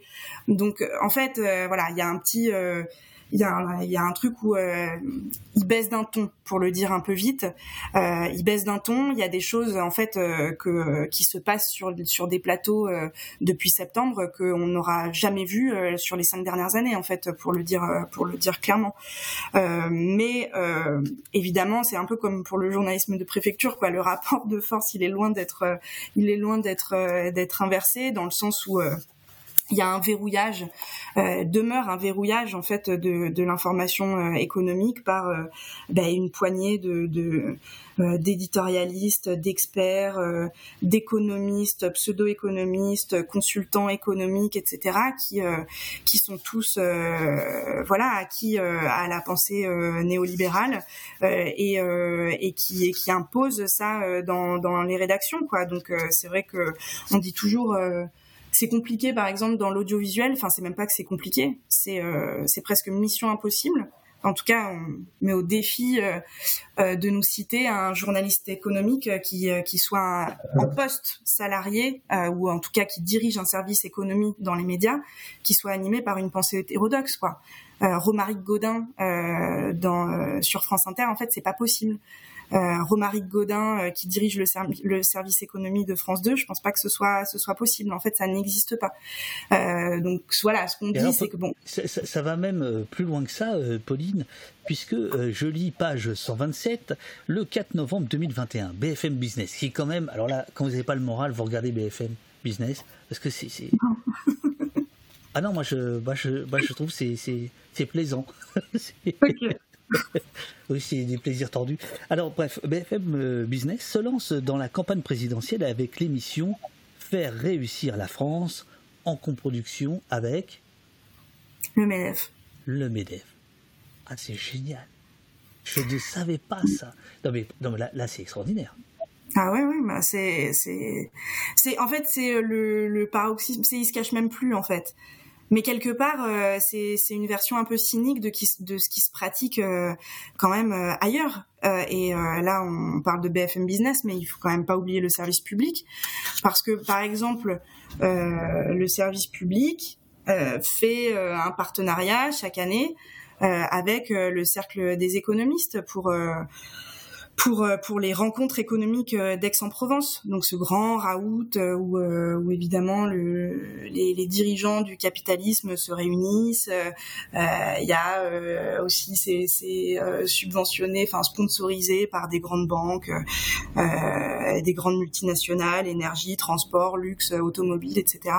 En fait, la, la porosité de l'élite journalistique avec avec le, le, le, patronat et en l'occurrence le grand patronat n'est n'est une surprise euh, pour personne. Et là, euh, c'est c'est vrai que ce qu'on disait, euh, le, fait que BFM fasse une émission en partenariat avec le Medef, ça, pousse le bouchon vraiment le plus loin possible, mais ce, n'est que ce que le, bout de le bout de la chaîne, quoi. Et donc c'est pour ça qu'on se permet de titrer le grand patronat rédacteur en chef du PAF, parce que bon bah là, oui, on a on a le Medef qui qui interroge en fait, qui, qui est présent euh, à travers euh, différents patrons et qui se permet d'interroger euh, des candidats directement aux côtés de, aux côtés de, de journalistes. On ironisait en disant qu'évidemment la CGT n'a pas eu ce privilège de co-animer une émission sur BFM où des responsables syndicaux en feraient en feraient de même. mais, voilà. Je, je, je, vais te dire pourquoi j'ai lu ce, ce passage, Pauline, parce que en fait je, je te cache pas que une ou deux fois, ici au poste, mais alors au poste c'est très particulier comme comme, comme endroit, mais euh, on, a fait des émissions, par exemple avant Sainte-Soline, quand euh, les gens des, des, soulèvements de la terre sont venus pour expliquer comment il fallait s'organiser, etc. M'a traversé l'esprit de me dire bon ben là, euh, je m'affranchis de toutes les règles, euh, de toutes les règles, puisque c'est une coproduction, si tu veux. Mais je le fais, euh, je le fais volontiers parce que je considère que on, fait ce que les Américains appellent l'activisme média, en fait. Voilà. Donc, mais je l'affiche. Enfin, tu vois, je le cache pas. Bah, et, et j'étais très heureux de lire que BFM faisait la même chose, mais sans tout à fait le dire. Enfin, avec avec des dehors très polis, très très très courtois. mais je trouve que là, on les prend la main dans le sac. C'est assez génial. c'est assez génial. C'est pour ça que je me suis permis de, lire ce passage. Tu veux. ça, me, ça me régale mais c'est c'est des choses qui sont euh, voilà qui sont qui sont qui sont non dites. Euh, encore une fois pour en revenir sur le service public les informés de l'économie euh, donc une émission de France Info le dimanche est co-animée par des gens du cercle des économistes qui est un, un think tank libéral dont beaucoup sont proches d'Emmanuel Macron et dont certains ont contribué à la rédaction de son programme économique en 2017 et ces gens-là et ça c'est pas dit. et ça c'est pas dit. On est d'accord? Et ça, et ça, c'est dit. Alors, si on, si on, c'est dit à chaque fois, le présentateur dit bonjour, vous êtes euh, du cercle des économistes, mais point. Euh, et euh, sur la page internet de l'émission, on peut voir cette émission est co-animée ou coproduite, co-animée, je crois plutôt avec avec le cercle des économistes. Mais en fait, c'est voilà, ça, ça ne, ça ne dit rien en fait de, de, de des, liens qui peuvent exister entre euh, les directions éditoriales et ce cercle qui est euh, quelque part euh, voilà omniprésent sans que ce soit vraiment précisé. Ce que ne manque pas de préciser évidemment, à contrario, les journalistes quand ils reçoivent un, un, un journaliste militant. Voilà, voilà, soit journaliste militant, soit euh, économiste de gauche, ça, on prend bien la peine de le, préciser. Ce qui est une manière, évidemment, de, de marquer déjà symboliquement euh, euh, l'invité, en tout cas dans le dans l'espace, quoi. et puis de, si besoin, de le disqualifier. Mais évidemment, on n'entendra jamais Nathalie Saint-Cric, par exemple, marquer symboliquement un économiste de droite puisque c'est euh, naturel quoi. L'idéologie n'a même pas besoin de se dire puisqu'elle est elle est idéologie dominante quoi. Euh, donc euh, voilà. Par contre, Nathalie Saint-Cric va dire aux auditeurs quand elle reçoit ou quand elle parle de Thomas Piketty que quand même c'est un économiste qui est classé à gauche. Il faut qu'elle fasse la il faut qu'elle fasse la réflexion. voilà, donc il y a plein de petits comme ça. On en arrive au, évidemment au chapitre qui, qui m'a bien plu, plus que, enfin, je veux dire, qui m'a qui m'a bien parlé, voilà, c'est plutôt ça que je voulais dire, euh, c'est celui sur le journalisme de préfecture. Alors j'ai pris trop de notes, alors je sais pas comment on va faire, parce que là va, ça va durer trop longtemps. Qu'est-ce que c'est que le journalisme de préfecture, Madame Pauline Perreno, euh, autrice euh, de Les médias contre la gauche, paru chez Acrimed Agone, et Pauline est donc salariée de l'association Acrimed qui qui observe et critique euh, les médias depuis 1996. C'est quoi le journalisme de préfecture et pourquoi mérite-t-il euh, autant, de, autant de travail de ta part, de, pages, de, de, concentration? Euh, Alors, je vais commencer par la deuxième question, peut-être. parce que c'est, je pense, un des une des tendances euh, les plus euh, les plus notables euh, des cinq dernières années, le renforcement du journalisme de préfecture. donc, enfin, c'est ouais, qui en, lien avec le le durcissement autoritaire hein, de l'État. Mais disons que c'est une tendance médiatique très très forte et qu'il fallait vraiment, il fallait lui réserver un chapitre entier, quoi, pour le dire. On aura l'occasion de, de détailler parce qu'en plus c'est pas c'est pas c'est pas un journalisme qui se pratique qu'en période de mobilisation sociale évidemment. Euh, je pense spontanément au, quartier populaire euh, et à, à d'autres choses en réalité, mais c'est euh, euh, c'est un journalisme qui est omniprésent.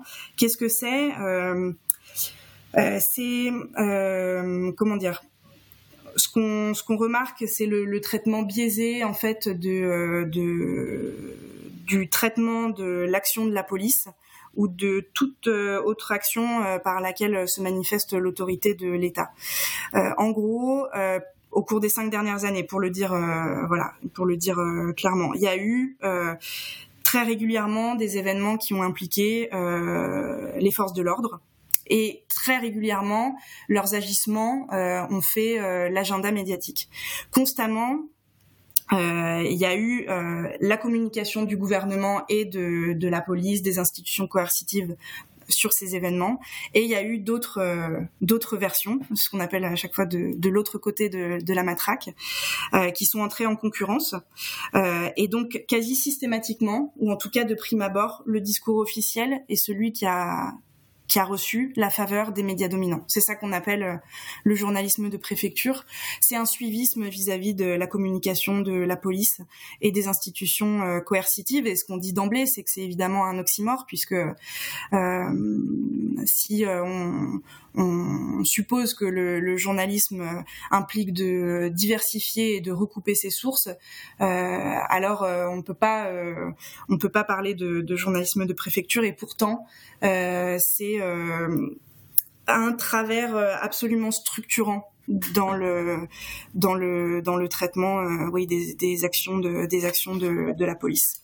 tu, tu, tu, parles tu parles notamment de du caractère incestueux des relations euh, qu'il peut y avoir entre, entre les journalistes dits police et ou dit justice et, leurs sources, euh, notamment euh, page 170, plusieurs facteurs peuvent expliquer la prégnance de ce journalisme de préfecture qui abdique pour relayer la communication institutionnelle. Le premier concerne les conditions de production de l'information, les pratiques des journalistes et leur dépendance vis-à-vis -vis de leurs sources. Le second, une certaine conception du métier comme partie prenante, et ça j'adore, euh, du maintien de l'ordre social. C'est-à-dire qu'en fait, il y a l'explication matérielle et euh, il y a l'explication idéologique, c'est-à-dire qu'en fait, ils sont tout à fait d'accord pour être des, auxiliaires de ce maintien de l'ordre social qui se maintient de plus en plus, on le sait ici, par la matraque. Et que donc, c'est pourquoi le journaliste de préfecture devient aussi important à étudier que finalement le journalisme politique. Exactement. Bah, c'est exactement ça, c'est la combinaison de, de, ces deux éléments. Et d'ailleurs, en exergue de, du, du, chapitre, là, on cite euh, euh une phrase qui est hyper illustrative de, de, de ça, de Eli Cohen et Gérard Grunberg, au moment des Gilets jaunes, euh, qui très très tôt, hein, dès le 7 décembre 2018, avait écrit, c'est une citation qui avait été relevée par euh, Serge Alimi dans le Monde Diplo, euh, qui écrivent Les journalistes doivent se rappeler qu'ils ne sont pas de simples observateurs, mais qu'ils font partie des élites, dont le rôle est aussi de préserver le pays du chaos. Donc là, c'est vraiment, on est là-dedans, dans, cette, dans la manière dont ils se vivent et se perçoivent comme des élites, dont le rôle est de contribuer au maintien de l'ordre, quoi, et donc de tout faire pour pour accompagner le symboliquement, en tout cas par par par l'information, le maintien. Par dans le dans le chat dit attends quoi? Parce que Pauline tu as lu tu as lu trop vite. Qui dit ça? Ah. Alors ça c'est Eli Cohen et Gérard Grunberg. Donc leur, euh, c'est sur le blog euh, Telos, je crois que ça s'appelle. Euh, l'article s'appelle Les Gilets jaunes, deux points, une double régression. C'est un, article qui a été écrit le 7 décembre 2018. Est-ce que vous voulez que je relise la citation Non, non, je pense. non, non, la citation, c'était bon. C'était qui, qui dit ça? Voilà. Voilà, donc euh, ouais, Eli Cohen et Gérard Grunberg.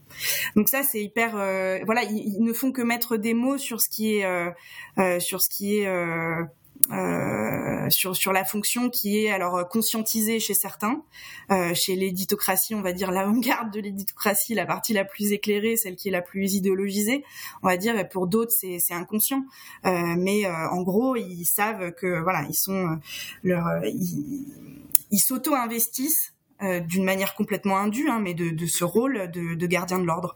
Euh, et donc il joue euh, à ces moments-là, et en particulier en période de crise, que ce soit des élections, des crises sociales, pendant le Covid aussi, il y a eu des exemples de journalisme de préfecture hyper intéressants à mentionner. il s'octroie le, le, le, statut d'acteur de, politique à part entière en fait. et ça c'est bien ça qui, qui est en jeu là dans dans dans le dans le journalisme de préfecture.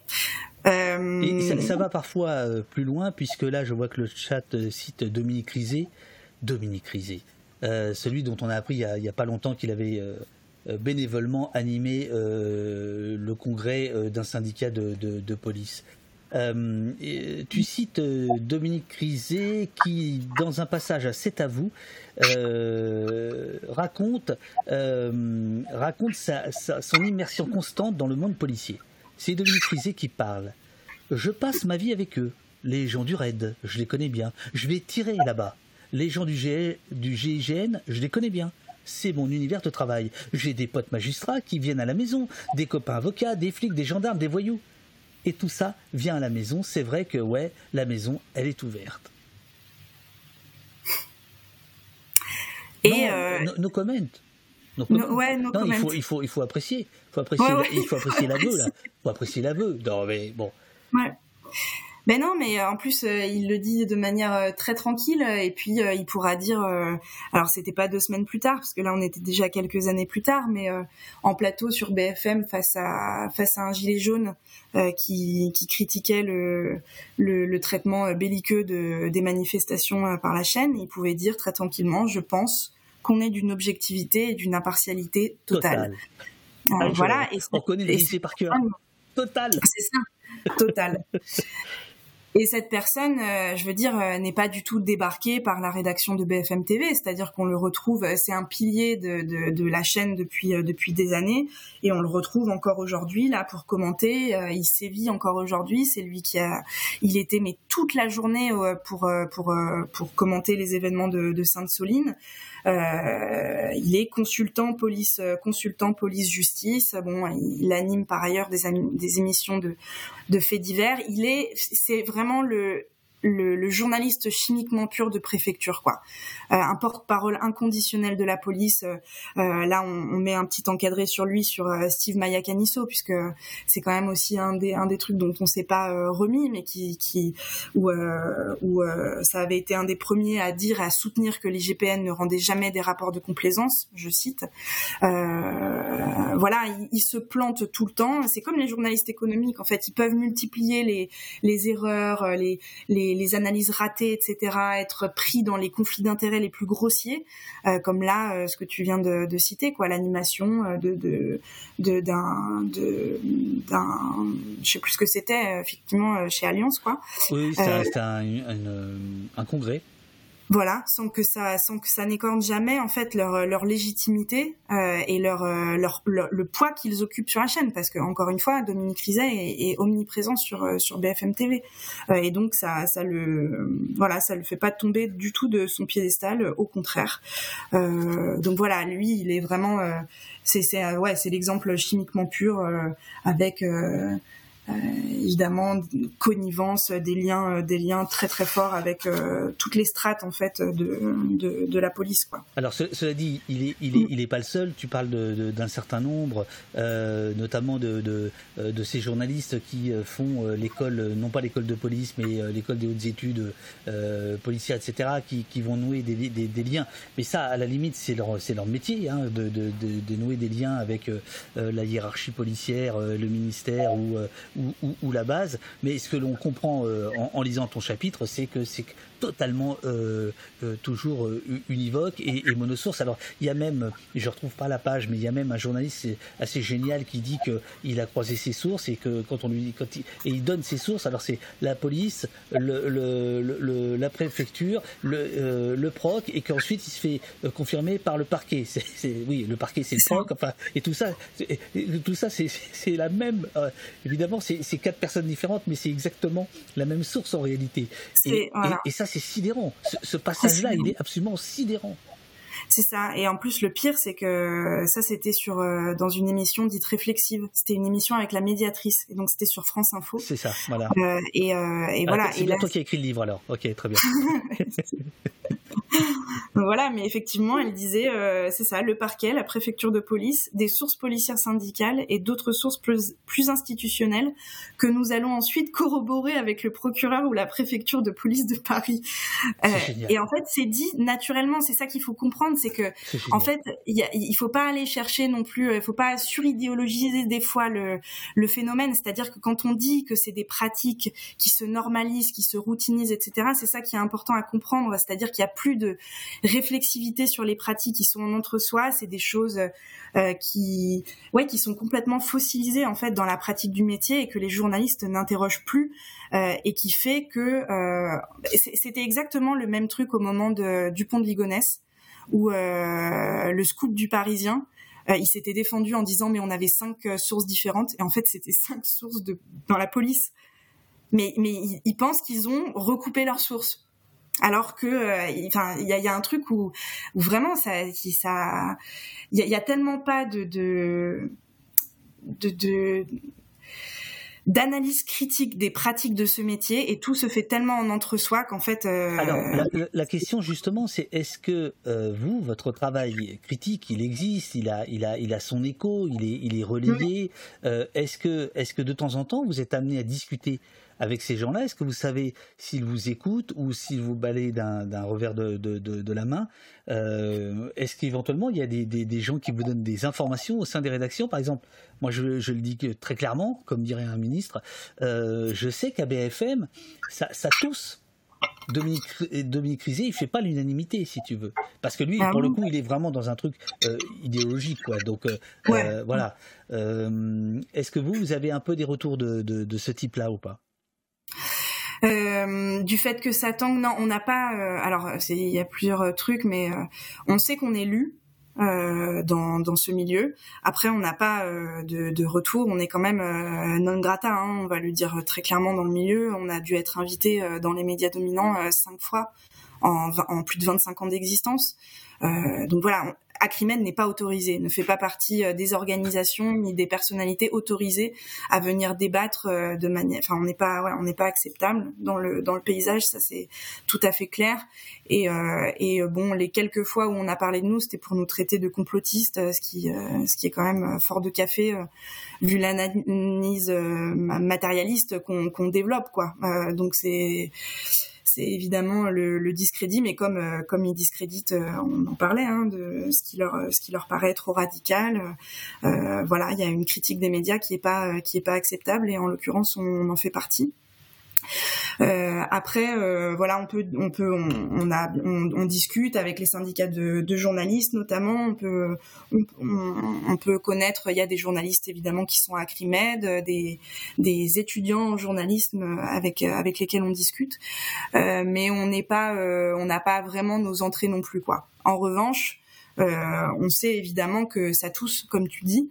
Euh, et que euh, je pense spontanément à l'intervention de Nora Hamadi sur euh, BFM qui a reproché enfin qui je sais plus quand c'était exactement mais oui justement où elle a expliqué mais attendez vous, n'avez recoupé aucune source vous, vous n'avez pas fait le travail, quoi c'est ça.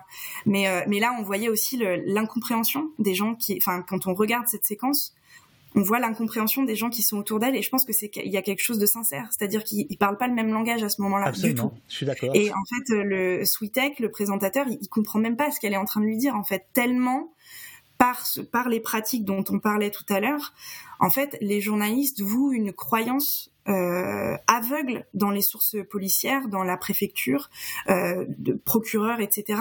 Croyance aveugle et il lui, il leur confère une objectivité de fait.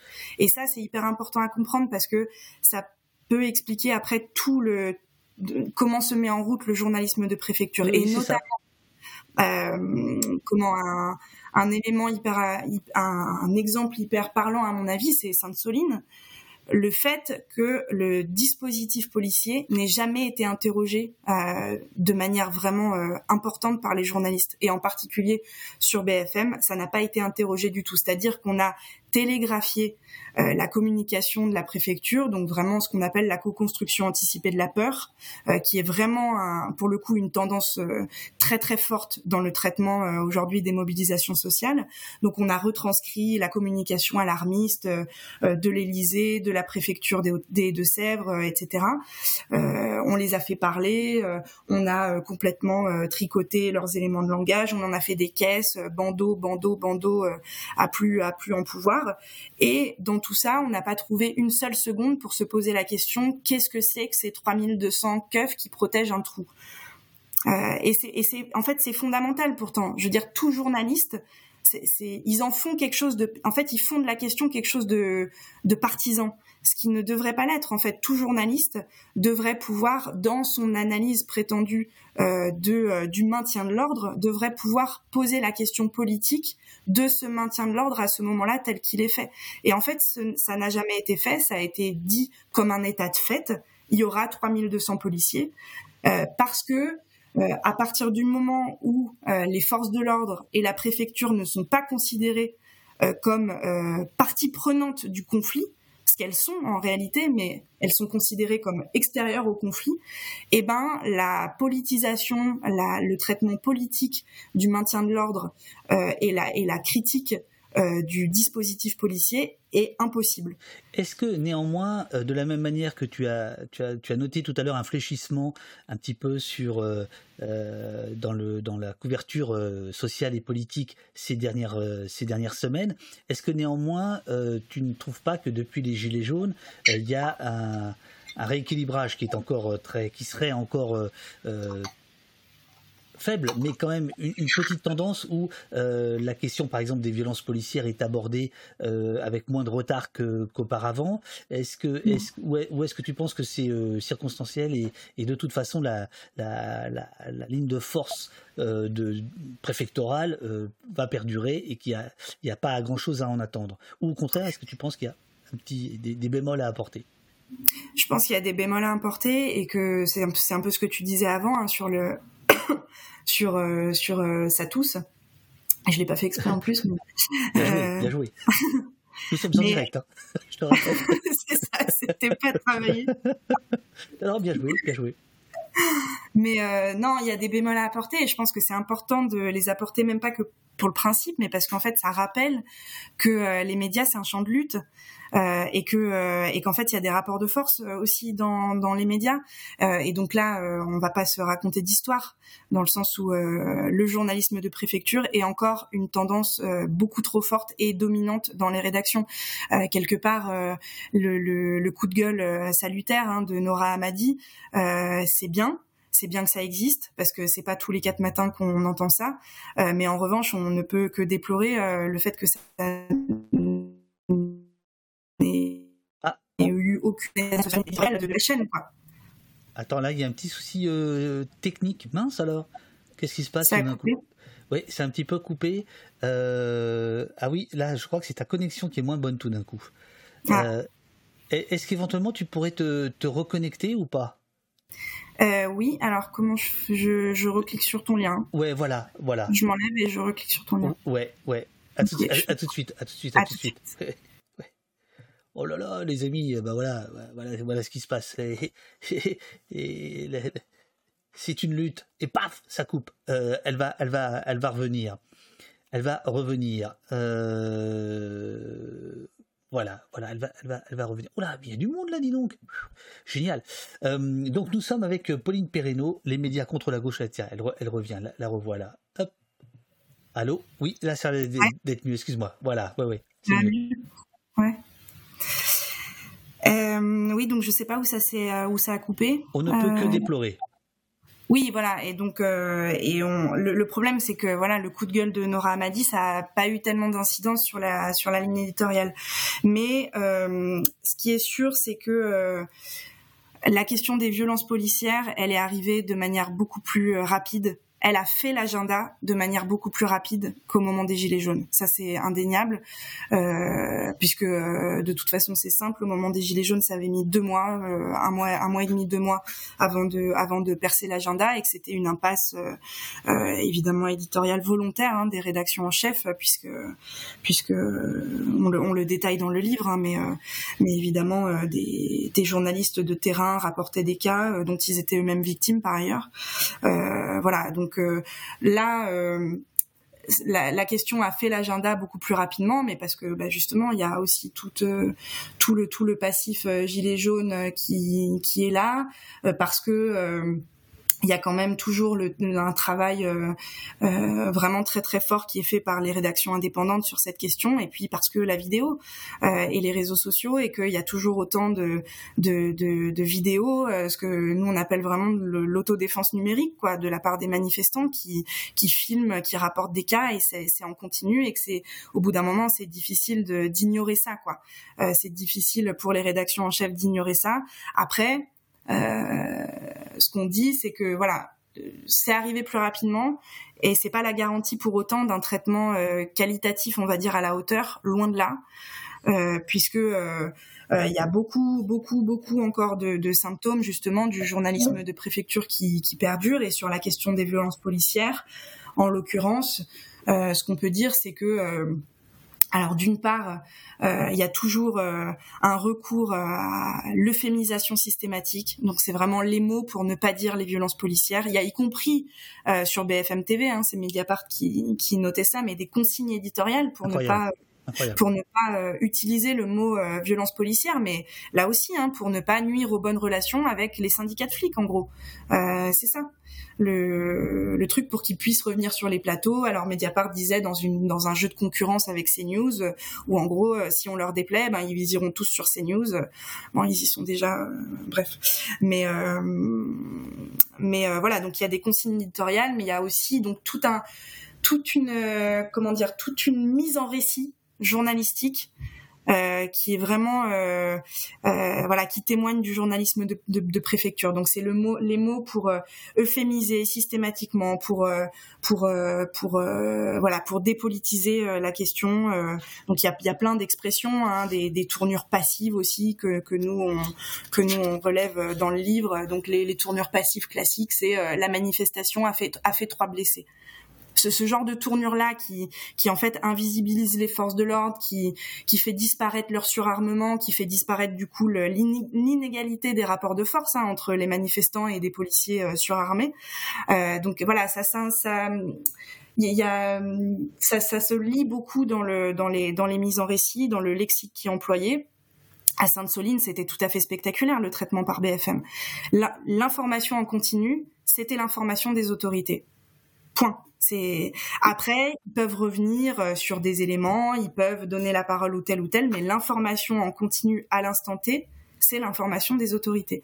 Ça va être lecture de communiqués de la PREF, euh, lecture de notes en direct. Arrêt sur image a fait un gros travail aussi là-dessus. Dominique Rizet, il a des notes, il les lit. Il y a aucune espèce d'intermédiaire journalistique qui intervient là. Il y a aucune. La police fait l'information. Là pour le coup, il y a pas, on peut pas le dire autrement quoi. Euh, et donc euh, le lexique employé par les journalistes police-justice et celui de la police. On peut penser par exemple rien que le terme éléments radicaux qui est employé par des journalistes ou même casseurs quoi quelque part c'est vraiment des mots qui sont rentrés euh, des expressions qui sont rentrées dans le langage courant mais ça en fait ça témoigne d'une proximité et d'une reprise de, du lexique des termes policiers donc le lexique policier était celui de la police le cadrage des événements était celui de, de la police la hiérarchisation aussi des événements, de la temporalité des événements pendant Sainte-Soline était celui de la police. Donc c'est vraiment une, une cofabrication de l'info avec les sources les sources les sources coercitives quoi. Euh, euh, c'est hyper important. Bien sûr. Non non et c'est euh, comme le reste du bouquin un très bon chapitre très précis on peut dire que je connais un peu l'histoire et, c'est très, j'ai appris des choses et c'est, euh, ce que je n'ai pas appris, c'était, c'est très bien raconté, je trouve analysé. Euh, tu écris notamment les médias dominants semblent bien souvent naviguer à vue et démontrent jour après jour leur incapacité à tenir le rôle de contre-pouvoir qui devrait être le leur. Je trouve que c'est singulièrement exact et véridique dans, dans la question de, euh, de, de, la police, de, de la gestion de, l'ordre, etc. Tu, tu, tu parles notamment à un moment donné de restaurer l'autorité, un crédit, un crédit, un credo éditorial. Néanmoins, après toutes ces gentilles choses, ma chère, euh, ah, tu voulais montrer quelque chose, euh, Pauline? Non, non, non. Euh, et dis donc, t'es sérieuse. Hein, tu, j'aimerais bien voir toutes les fiches que t'as, les trucs que t'as sous, les, sous, sous la main, là, parce que tu, c'est incroyable. ça me demande de la concentration. Eh, c'est dur. Hein. Eh, t'as vu, c'est dur. Et puis fais gaffe, parce que là, c'est le moment où on fatigue un peu et on commence à balancer des trucs, tu vois. fais gaffe. Hein. Alors, euh, je, me permets euh, un petit truc, parce que là, été un, un peu gêné. Page 199, tu cites une interview de Frédéric Pechnard, ancien grand patron de, euh, de, de, la police, conseiller régional d'Île-de-France, vice-président euh, LR euh, aux côtés de, de Pécresse. C'est une interview page 199. Tiens, tu, tu, tu, fais Pechnard et je fais Marc Fauvel. Tu, tu l'as sous les yeux? Tout en haut, vas-y. Fais Frédéric Pechnard. On considère que les gens qui viennent dans Paris sont des manifestants pacifistes. Ce n'est pas vrai. Ce sont des émeutiers, ce sont des délinquants, tous il y avait 10 000 personnes à Paris. Vous mettez tout le monde en garde à vue? S'il le faut, oui. Alors, je, me souviens, très bien de cette interview. Donc, Marc Fauvel, c'est le, présentateur vedette euh, des, matinales de, France Info. Et moi, je pense que euh, toi, tu, lis ça, euh, me semble-t-il, comme une demande d'ordre de la part du, du, journaliste. Moi, je pense qu'au contraire, il essaie de pousser dans sa logique complètement absurde. Euh, puisque la réponse de Pechnard est absurde. Oui, je mets 10 000 personnes en garde à vue, c'est mécaniquement impossible. Et là, je, me suis demandé euh, si euh, c'était pas un, petit biais euh, que, vous pouvez parfois avoir à, Crimed, où finalement il y a la, citation, elle est exacte, hein, parce que vous, c'est à la virgule près, hein, je veux dire. Ça, vous êtes des. Bon, c'est sûr, vous êtes des moines copistes, c'est parfait. y a pas de... Mais parfois, manque l'intonation. Hmm. Non? Oui, oui, je vois ce que tu veux dire. Et là, euh, probablement en fait que euh, qui, relève le, côté absurde. Euh, je pense que si on l'avait interrogé, il aurait dit mais je, je, voulais lui faire remarquer que c'était absurde. mais en fait, quelque part, enfin peu importe dans le sens où il y a ça qui dit en fait il y a ce qu'il ne dit pas surtout. Et que c'est quand même dans un moment où en particulier sur France Info c'est ce qu'on dit trois jours plus tard il y avait le, le responsable des forces antiterroristes Sentinelle. Donc euh, c'est quand même des choix éditoriaux que de faire venir ces gens. C'était dans un moment euh, où euh, c'est c'est ce qu'on disait dans le bouquin, c'est difficile de restituer en réalité le, torrent réactionnaire que ça a été et les appels à la répression qui ont pu être passés dans les médias à ce moment-là. Euh, donc c'est vrai que là, euh, il pouvait peut-être y avoir, euh, mais, mais on peut pas non plus dire que cette petite citation là est très explicite et que et que c'est très frontal quoi. Ils, ils, ont ils se donnent les moyens d'être. Et, et, je peux pas faire, je peux pas être le BFM d'Acrimed en disant ah non mais selon des sources, ah j'ai eu Pauline Perrineau au téléphone, j'ai eu ensuite Henri Malherbe, euh, euh, j'ai eu, euh, j'ai eu les gens de l'association, je suis allé voir le site. ah, je peux pas, je suis quand même obligé de faire un peu de. Non, mais en plus, je suis d'accord avec toi sur, sur, sur cette incise-là. Il y avait certainement une tonalité. oui, où en gros, il lui montre que son propos est absurde, quoi. Non, mais, si, je peux permettre de te dire ça, c'est parce que, excuse-moi, je, je, je, t'interromps, c'est parce que c'est euh, c'est difficile, euh, je trouve, la critique médiatique, parce que il y a à la fois les faits et puis l'intention. Euh, il a tout ce que tu dis, la préparation des esprits, la fabrication anticipée de la peur, etc. Que, tu démontres très très bien. Hein. Il n'y a pas de, il a pas de souci. Mais ce que je veux dire, c'est que c'est pas une science exacte. Et, voilà. Et donc ici ou là, je me suis dit, tiens, là, est-ce que c'est, c'est pas, ça force pas un peu trop le trait pour rentrer Oui, Bah après, ouais, on peut peut-être que oui, ça force le trait. Après, sur. Je me fais engueuler par le chat, hein, je te, je, je te préviens. mais euh, mais bon, après, c'est c'est vrai que faut le replacer dans, son moment quoi. Je pense que je peux le dédouaner peut-être d'une intention là en particulier d'accompagnement de, Frédéric Pechnéard euh, jusqu'au bout. Mais bon la tonalité de France Info à ce moment-là était quand même là on était sur du maintien de l'ordre euh, hardcore quoi. Pour le coup euh, on cite aussi d'autres émissions après notamment sur les informés où là c'est voilà c'est ah, les informés c'est du délire encourager l'usage de drones et un durcissement de la doctrine du maintien de l'ordre. Ça paraît une évidence, euh, une nécessité même. Enfin, il y a tout un, là aussi tout un verbatim des, des émissions. Il fallait interdire les manifestations. Euh, Valeurs Actuelles était d'accord avec euh, avec le directeur de la rédaction parisienne de Ouest France. Donc c'est ça. Il y a eu un consensus à un moment là, à ce moment-là, entre le cercle de la raison traditionnel euh, l'extrême centre, on l'appelle comme on veut, et, euh, et, et l'extrême droite, quoi, qui était tout à fait nette euh, sur sur le sur le maintien de l'ordre, quoi.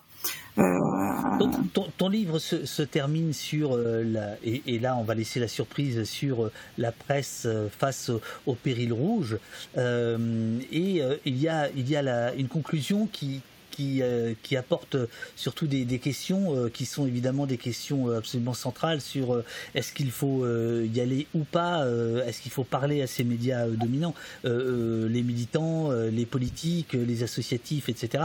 Je laisse, je laisse les gens lire, lire, lire ça. mais ça vaut ça, c'est 15 balles. Bah ouais, c'est c'est pas cher. Euh, parce qu'en règle générale, un éditeur, il aurait mis ça à 20, 22, quoi. Bon, 15 balles euh, chez Agone. Euh, sinon, vous pouvez le voler, enfin, vous vous démerdez. les médias contre la gauche.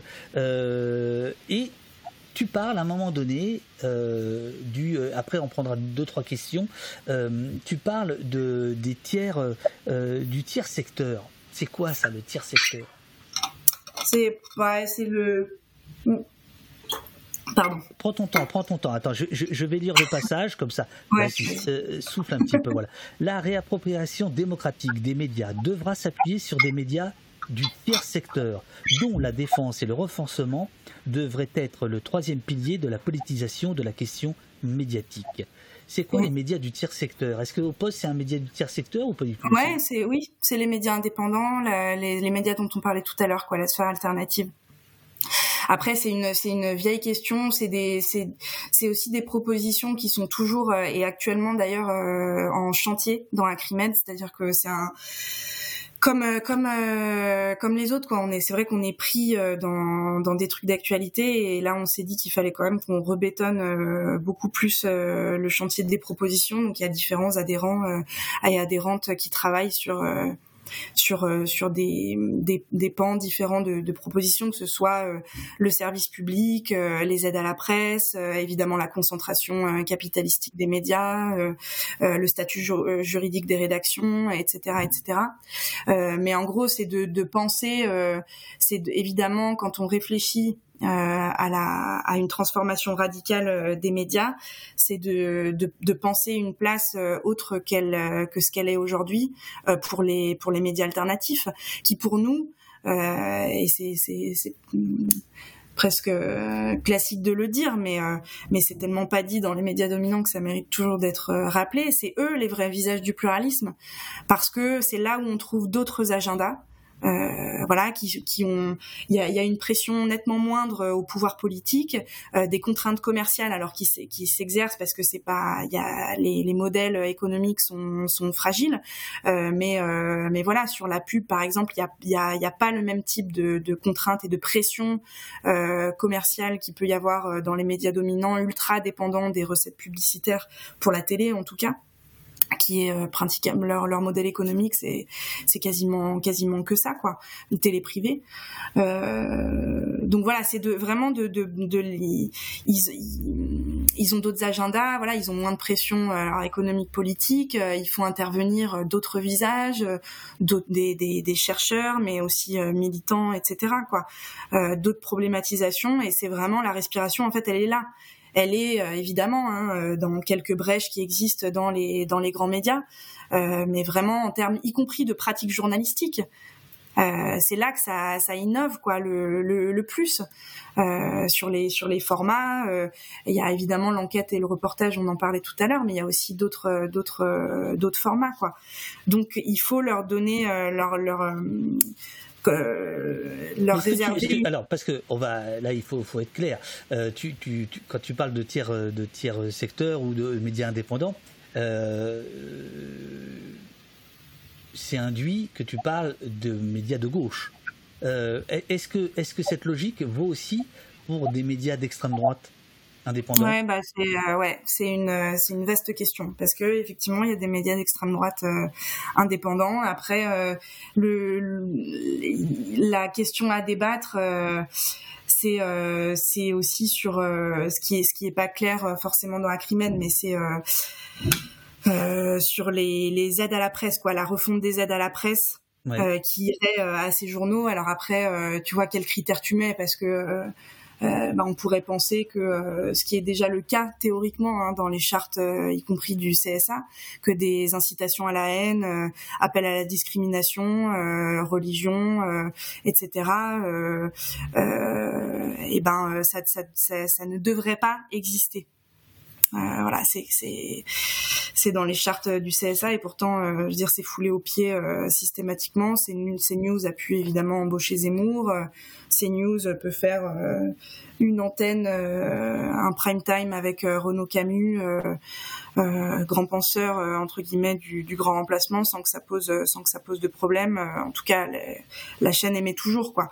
Donc voilà, il faut il faut repenser ça. Je m'avancerai pas plus que ça dans le dans le. Non, non, je, je, veux surtout pas te piéger par rapport à ça, mais, non, non, mais je, trouve, je trouve que c'est une question qu'on doit se poser quand même. Euh, Absolument, bah oui. Tu, tu, vois. Alors après, on peut évidemment dire que la pensée d'extrême droite, euh, on en a parlé pendant presque une heure tout à l'heure, elle est, elle est, elle est en une quasiment. Euh, enfin, on peut la trouver en une tous les jours. Donc voilà, ce ne sont pas des gens qui, enfin, leurs idées ont, sont, sont quand même largement répercuter.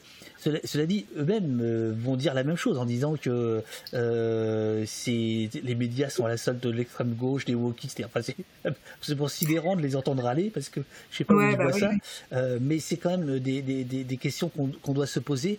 à propos de, questions, plusieurs personnes s'étonnent du fait que par rapport à ce que, ce que tu leur, leur, leur as dit, ce que tu viens de nous dire, euh, demande s'il y a euh, un code de déontologie euh, qui normalement devrait empêcher certaines collaborations dont on a parlé, que ce soit économique, que ce soit policière.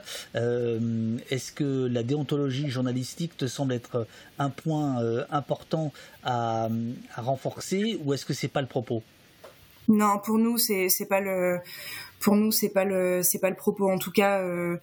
Nous, on est davantage sur des propositions euh, radicales, pas pour le, c'est pas dans le sens moral, quoi, mais de, dans le sens où ça va à la racine. En fait, on, le, le le paysage est enfin le paysage de l'information est tellement miné, les biais sont tellement euh, structurels et puis l'extrême droite peut très bien dire euh, c'est tous des gauchistes dans les médias, ça résiste, ça résiste pas une seule seconde à l'observation empirique en fait de, de, de, ce qui se passe. Et c'est aussi un des avantages d'Acrimed, hein, c'est de, de, quantifier, de etc., de, mettre en lumière ça. Donc on pourra pas se faire euh, mettre en défaut là-dessus. Euh, mais c'est tellement voilà, c'est tellement miné. C'est un paysage qui est tellement euh, verrouillé. Euh, euh, hiérarchisé, si durement hiérarchisé, euh, précarisé, etc., qu'en fait on n'y arrivera pas. Nous, c'est ce qu'on défend en tout cas. Euh, c'est ce qu'on dit. On n'y arrivera pas avec des réformettes et on n'y arrivera pas sur des questions de déontologie euh, parce que euh, parce qu'en fait les codes, les chartes, elles existent déjà et qu'en fait euh, comment dire, ça, ça, n'a aucune espèce euh, d'incidence quoi sur euh, sur les pratiques des journalistes. Donc c'est pas ça qu'il faut, c'est pas ça qu'il faut bouleverser, c'est les structures qui encadrent la production de l'information, la propriété privée des moyens d'information. effectivement, on, on, ne coupera pas non plus d'une réflexion sur le recrutement social des journalistes. Tu le mentionnais tout à l'heure, mais c'est quand même un élément indispensable à la fois euh, évidemment un nivellement euh, de, de, la profession par le haut parce que c'est recruté évidemment parmi les classes favorisées, mais aussi une réflexion sur comment sont formés les journalistes parce qu'il y a beaucoup de choses qui viennent de là aussi. Euh, à chaque fois, je cite ce documentaire, mais qui pour moi est très très bon, euh, de deux réalisateurs euh, qui s'appelle En formation, le documentaire, où on voit comment, alors évidemment euh, ils disent euh, que c'est pas exhaustif, etc., mais le peu qu'ils montrent est assez édifiant pour être discuté et pour et qui devrait être interrogé. Ils montrent comment sont, sont, sont formés les sont formés les journalistes, comment les justement les, les, les comment les écoles en fait préparent les étudiants aux contraintes à venir. Et donc euh, vont euh, euh, en gros les faire consentir aux, mécanismes qui conduisent pourtant à la malinformation quoi pour le dire vite. Mais c'est très très c'est très très marquant dans le film. Et ce qui est marquant aussi c'est le la le poids de la technique sur le fond euh, et, on voit comment le justement le journalisme est un peu vidé de sa substance, c'est-à-dire qu'on privilégie encore une fois une ouais une formation techniciste où on doit maîtriser, bien poser sa voix pour l'audiovisuel, euh, bien faire les trucs euh, technico-techniques, et que et, et, dans la préparation des étudiants, on voit à quel point en fait les sujets sont vidés de leur sens au fur et à mesure. C'est-à-dire que plus ils répètent, etc., et on, on se dit à un moment, mais est-ce qu'il sait encore ce qu'il est en train de raconter, quoi? Euh, et qui pourrait quelque part être en train de parler de ce dont il parle ou de quelque chose d'autre, en fait, ce serait pareil. Le fond disparaît et il y a une dépolitisation très forte, euh, très forte de l'information. Là, c'est tout un chapitre aussi important dans le dans le dans le bouquin et notamment euh, qui explique la, la dépolitisation de l'information sociale et la disparition de l'enquête sociale dans les médias, qui est liée à beaucoup de choses, mais aussi au profil des journalistes. Absolument, oui. Et j'avais noté, c'est ce que tu. Euh, ah, je sais plus où c'est verse, euh, mais où tu, tu racontes. Attends, c'est. Euh, euh, média de. Oh, merde, page 154. Attends, je vais, je vais, je vais, retrouver. Page 154. Hop, hop, hop. J'avais noté ça, parce que j'ai trouvé que c'était une belle, un, beau résumé. Mm. mince, bah, alors, où est-ce que c'est? Oui, média de riches, pauvreté du journalisme social. Ouais. Ouais, c'est ça. Donc là, c'est ce chapitre, il est consacré. Alors déjà. Euh, euh, on va dire à, à montrer que à, travers la sélection de tout un tas de sujets c'est de montrer le prisme euh, de classe euh, qu'il y a dans les médias, quoi, qui ont un tropisme pour les intérêts et les préoccupations des classes dominantes, c'est-à-dire qu'ils vont plus facilement parler de, enfin pas forcément plus facilement parler, mais de, la météo des neiges, les publicités pour les Rolls-Royce, c'est ce qu'on dit, quoi, les, les, la fascination pour les familles royales, les conseils de luxe dans la presse pour la Saint-Valentin, les reportages, voilà sur les destinations euh, les plus flamboyantes, les rubriques d'optimisation fiscale euh, passionnantes sur France Info. Tout ça, ça s'adresse quand même à un certain public, quoi, euh, et pas, évidemment pas à tout le monde. donc, donc voilà, dans, ce chapitre, c'est un peu de ça dont, il est question. La, représentation tout à fait inégalitaire en fait de du, paysage social et des classes sociales en particulier dans, l'audiovisuel, comment le, les médias en fait défigurent le réel de ce point de vue-là. et euh, euh, et, effectivement, il y a un passage sur le, journalisme social dont on dit qu'il est une, espèce en voie de disparition. Peut-être le passage auquel tu penses, là, c'est page 161. Euh, on, on, revient sur une étude de Sandrine Lévesque et elle montre en fait comment, alors c'est une politiste, elle montre comment le l'engagement militant euh, pour la classe ouvrière, en gros, euh, au départ, euh, au début du XXe siècle, cet engagement militant, donc politique et syndical, était pas du tout, pas du tout un tabou en fait et qui était même un principe intrinsèquement lié, dit-elle, à la légitimation du groupe professionnel des journalistes sociaux. et puis elle explique comment, au fil des années, euh, à mesure que euh, évidemment euh, militantisme, référence au mouvement ouvrier, tout ça a disparu, comment aussi la société s'est dépolitisée, l'époque de il y a plus de il y a plus de classe sociale, etc. Comment en fait ce profil professionnel s'est complètement remodelé et comment justement l'engagement, ne serait-ce que l'engagement syndical en fait a fini par devenir un obstacle en fait à la supposée neutralité, la subjectivité, la, supposée objectivité du, métier, et que et qu'à cela c'est c'est substitué encore une fois ben une une comment dire une euh, une vision très techniciste du métier. Et puis alors avec euh, aussi euh, comment dire une emprise de l'économie et de sa vision orthodoxe sur sur le sur le social quoi. Euh, très, très, très, rapidement, Pauline, si, si tu veux bien, euh, des, des, questions euh, mais vraiment rapides. Il y a du style simple curiosité. Est-ce qu'il est aussi fait dans le livre cas de quotidien dans les exemples cités? Parce que certains traitements dernièrement sont dignes du journalisme de préfecture. Ouais, on parle de quotidien, ouais. Mm. Euh, notamment, euh, on épingle leur reportage euh, sensationnaliste nul sur on a passé 24 heures avec Elisabeth Borne là, ce, ce, journalisme, le mélange des genres en fait. On en parle au moment du mélange des genres, infotainment. Qu'est-ce que ça fait à l'information Donne la papa te demande, en changeant le titre du livre, par les médias contre nous, est-ce que le propos pourrait être accaparé en l'état par l'extrême droite pour alimenter leur idéologie anti-système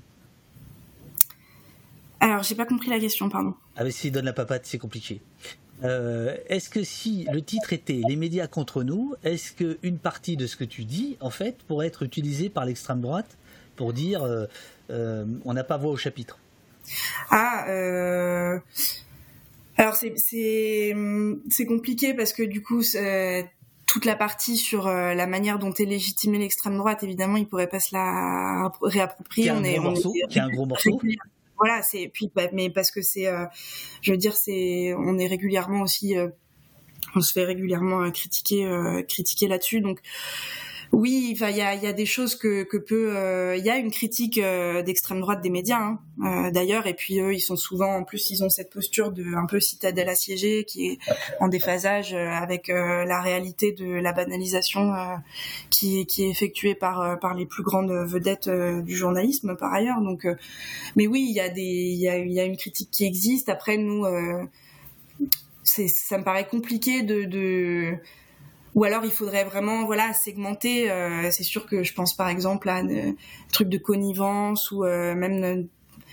Euh, Moi, je, je, répondrai. à cette question qui est, qui est légitime, qui est bonne et qui effectivement doit toujours, voilà, on doit toujours se demander mmh. si on n'est pas en train de nourrir la bête.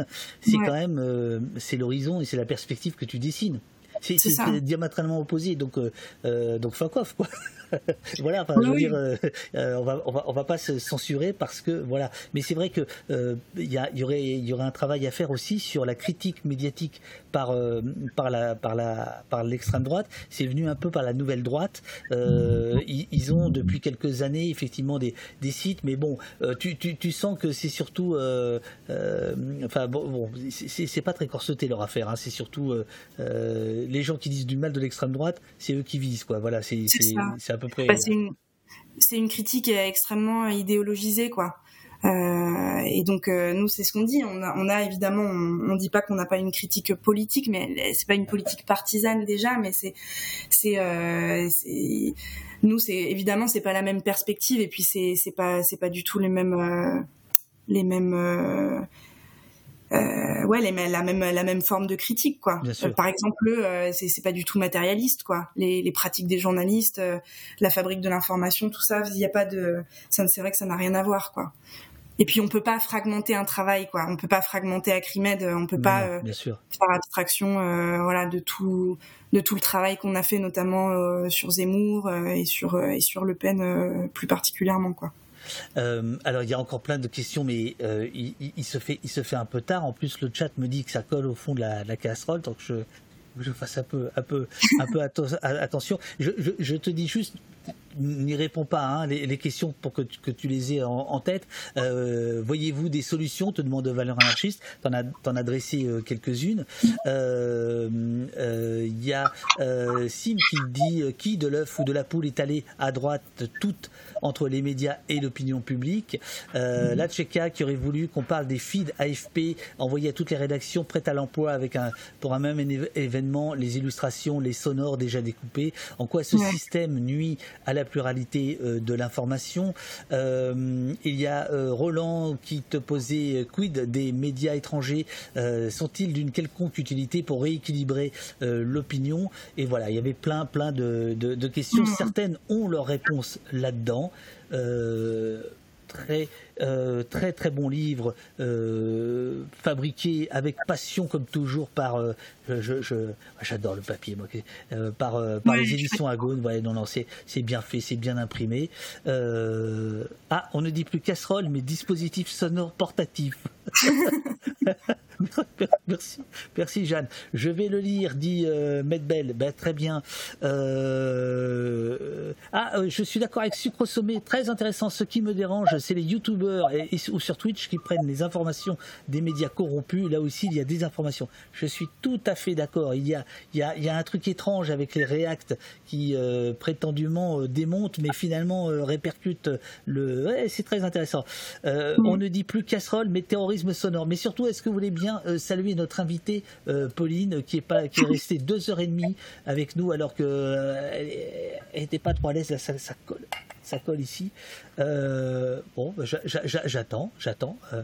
Euh, le, modèle, le modèle économique de merci Popo, ah ça y est, ça vient, merci Pauline, c'était absolument top, merci Pauline, dit Fauchement, merci Pauline pour votre travail, euh, merci Pauline, merci beaucoup. Euh, de la part de la rédaction de BFM, merci beaucoup, non je déconne. sinon pour l'histoire, il y a comme, ça va trop vite, oh là là, ça n'arrête pas, Acrimed, le sang de la veine, merci Pauline, merci beaucoup Pauline, c'était fantastique, dit Christelle, merci d'être venue, c'était on ne peut plus intéressant, c'était passionnant, non mais il y en a trop. Euh, félicitations, c'était trop cool. Merci, je vais finir le livre. Euh, du coup, euh, voilà, je viens d'arriver, mais merci Pauline, dit pop pop pop. Merci Pauline, merci Pauline, mais merci à merci Pauline, super intéressant. Ça n'arrête pas. voilà. merci infiniment Pauline. Merci Pauline. Pauline. Crimène. À Je suis mauvais en slogan mauvais slogan. voilà, merci, merci beaucoup euh, Pauline d'être d'être bah, venue. merci à toi et puis à tout le monde surtout. Je, vais rester un peu avec le avec le chat. Euh, passe une bonne journée. Je redonne les références. Les médias contre la gauche. Pauline Perreno aux éditions Acrimed Agone. Euh, ça vaut 15 balles. Membre de la rédaction d'Acrimed, Pauline Perreno écrit aussi régulièrement dans Le Monde diplomatique.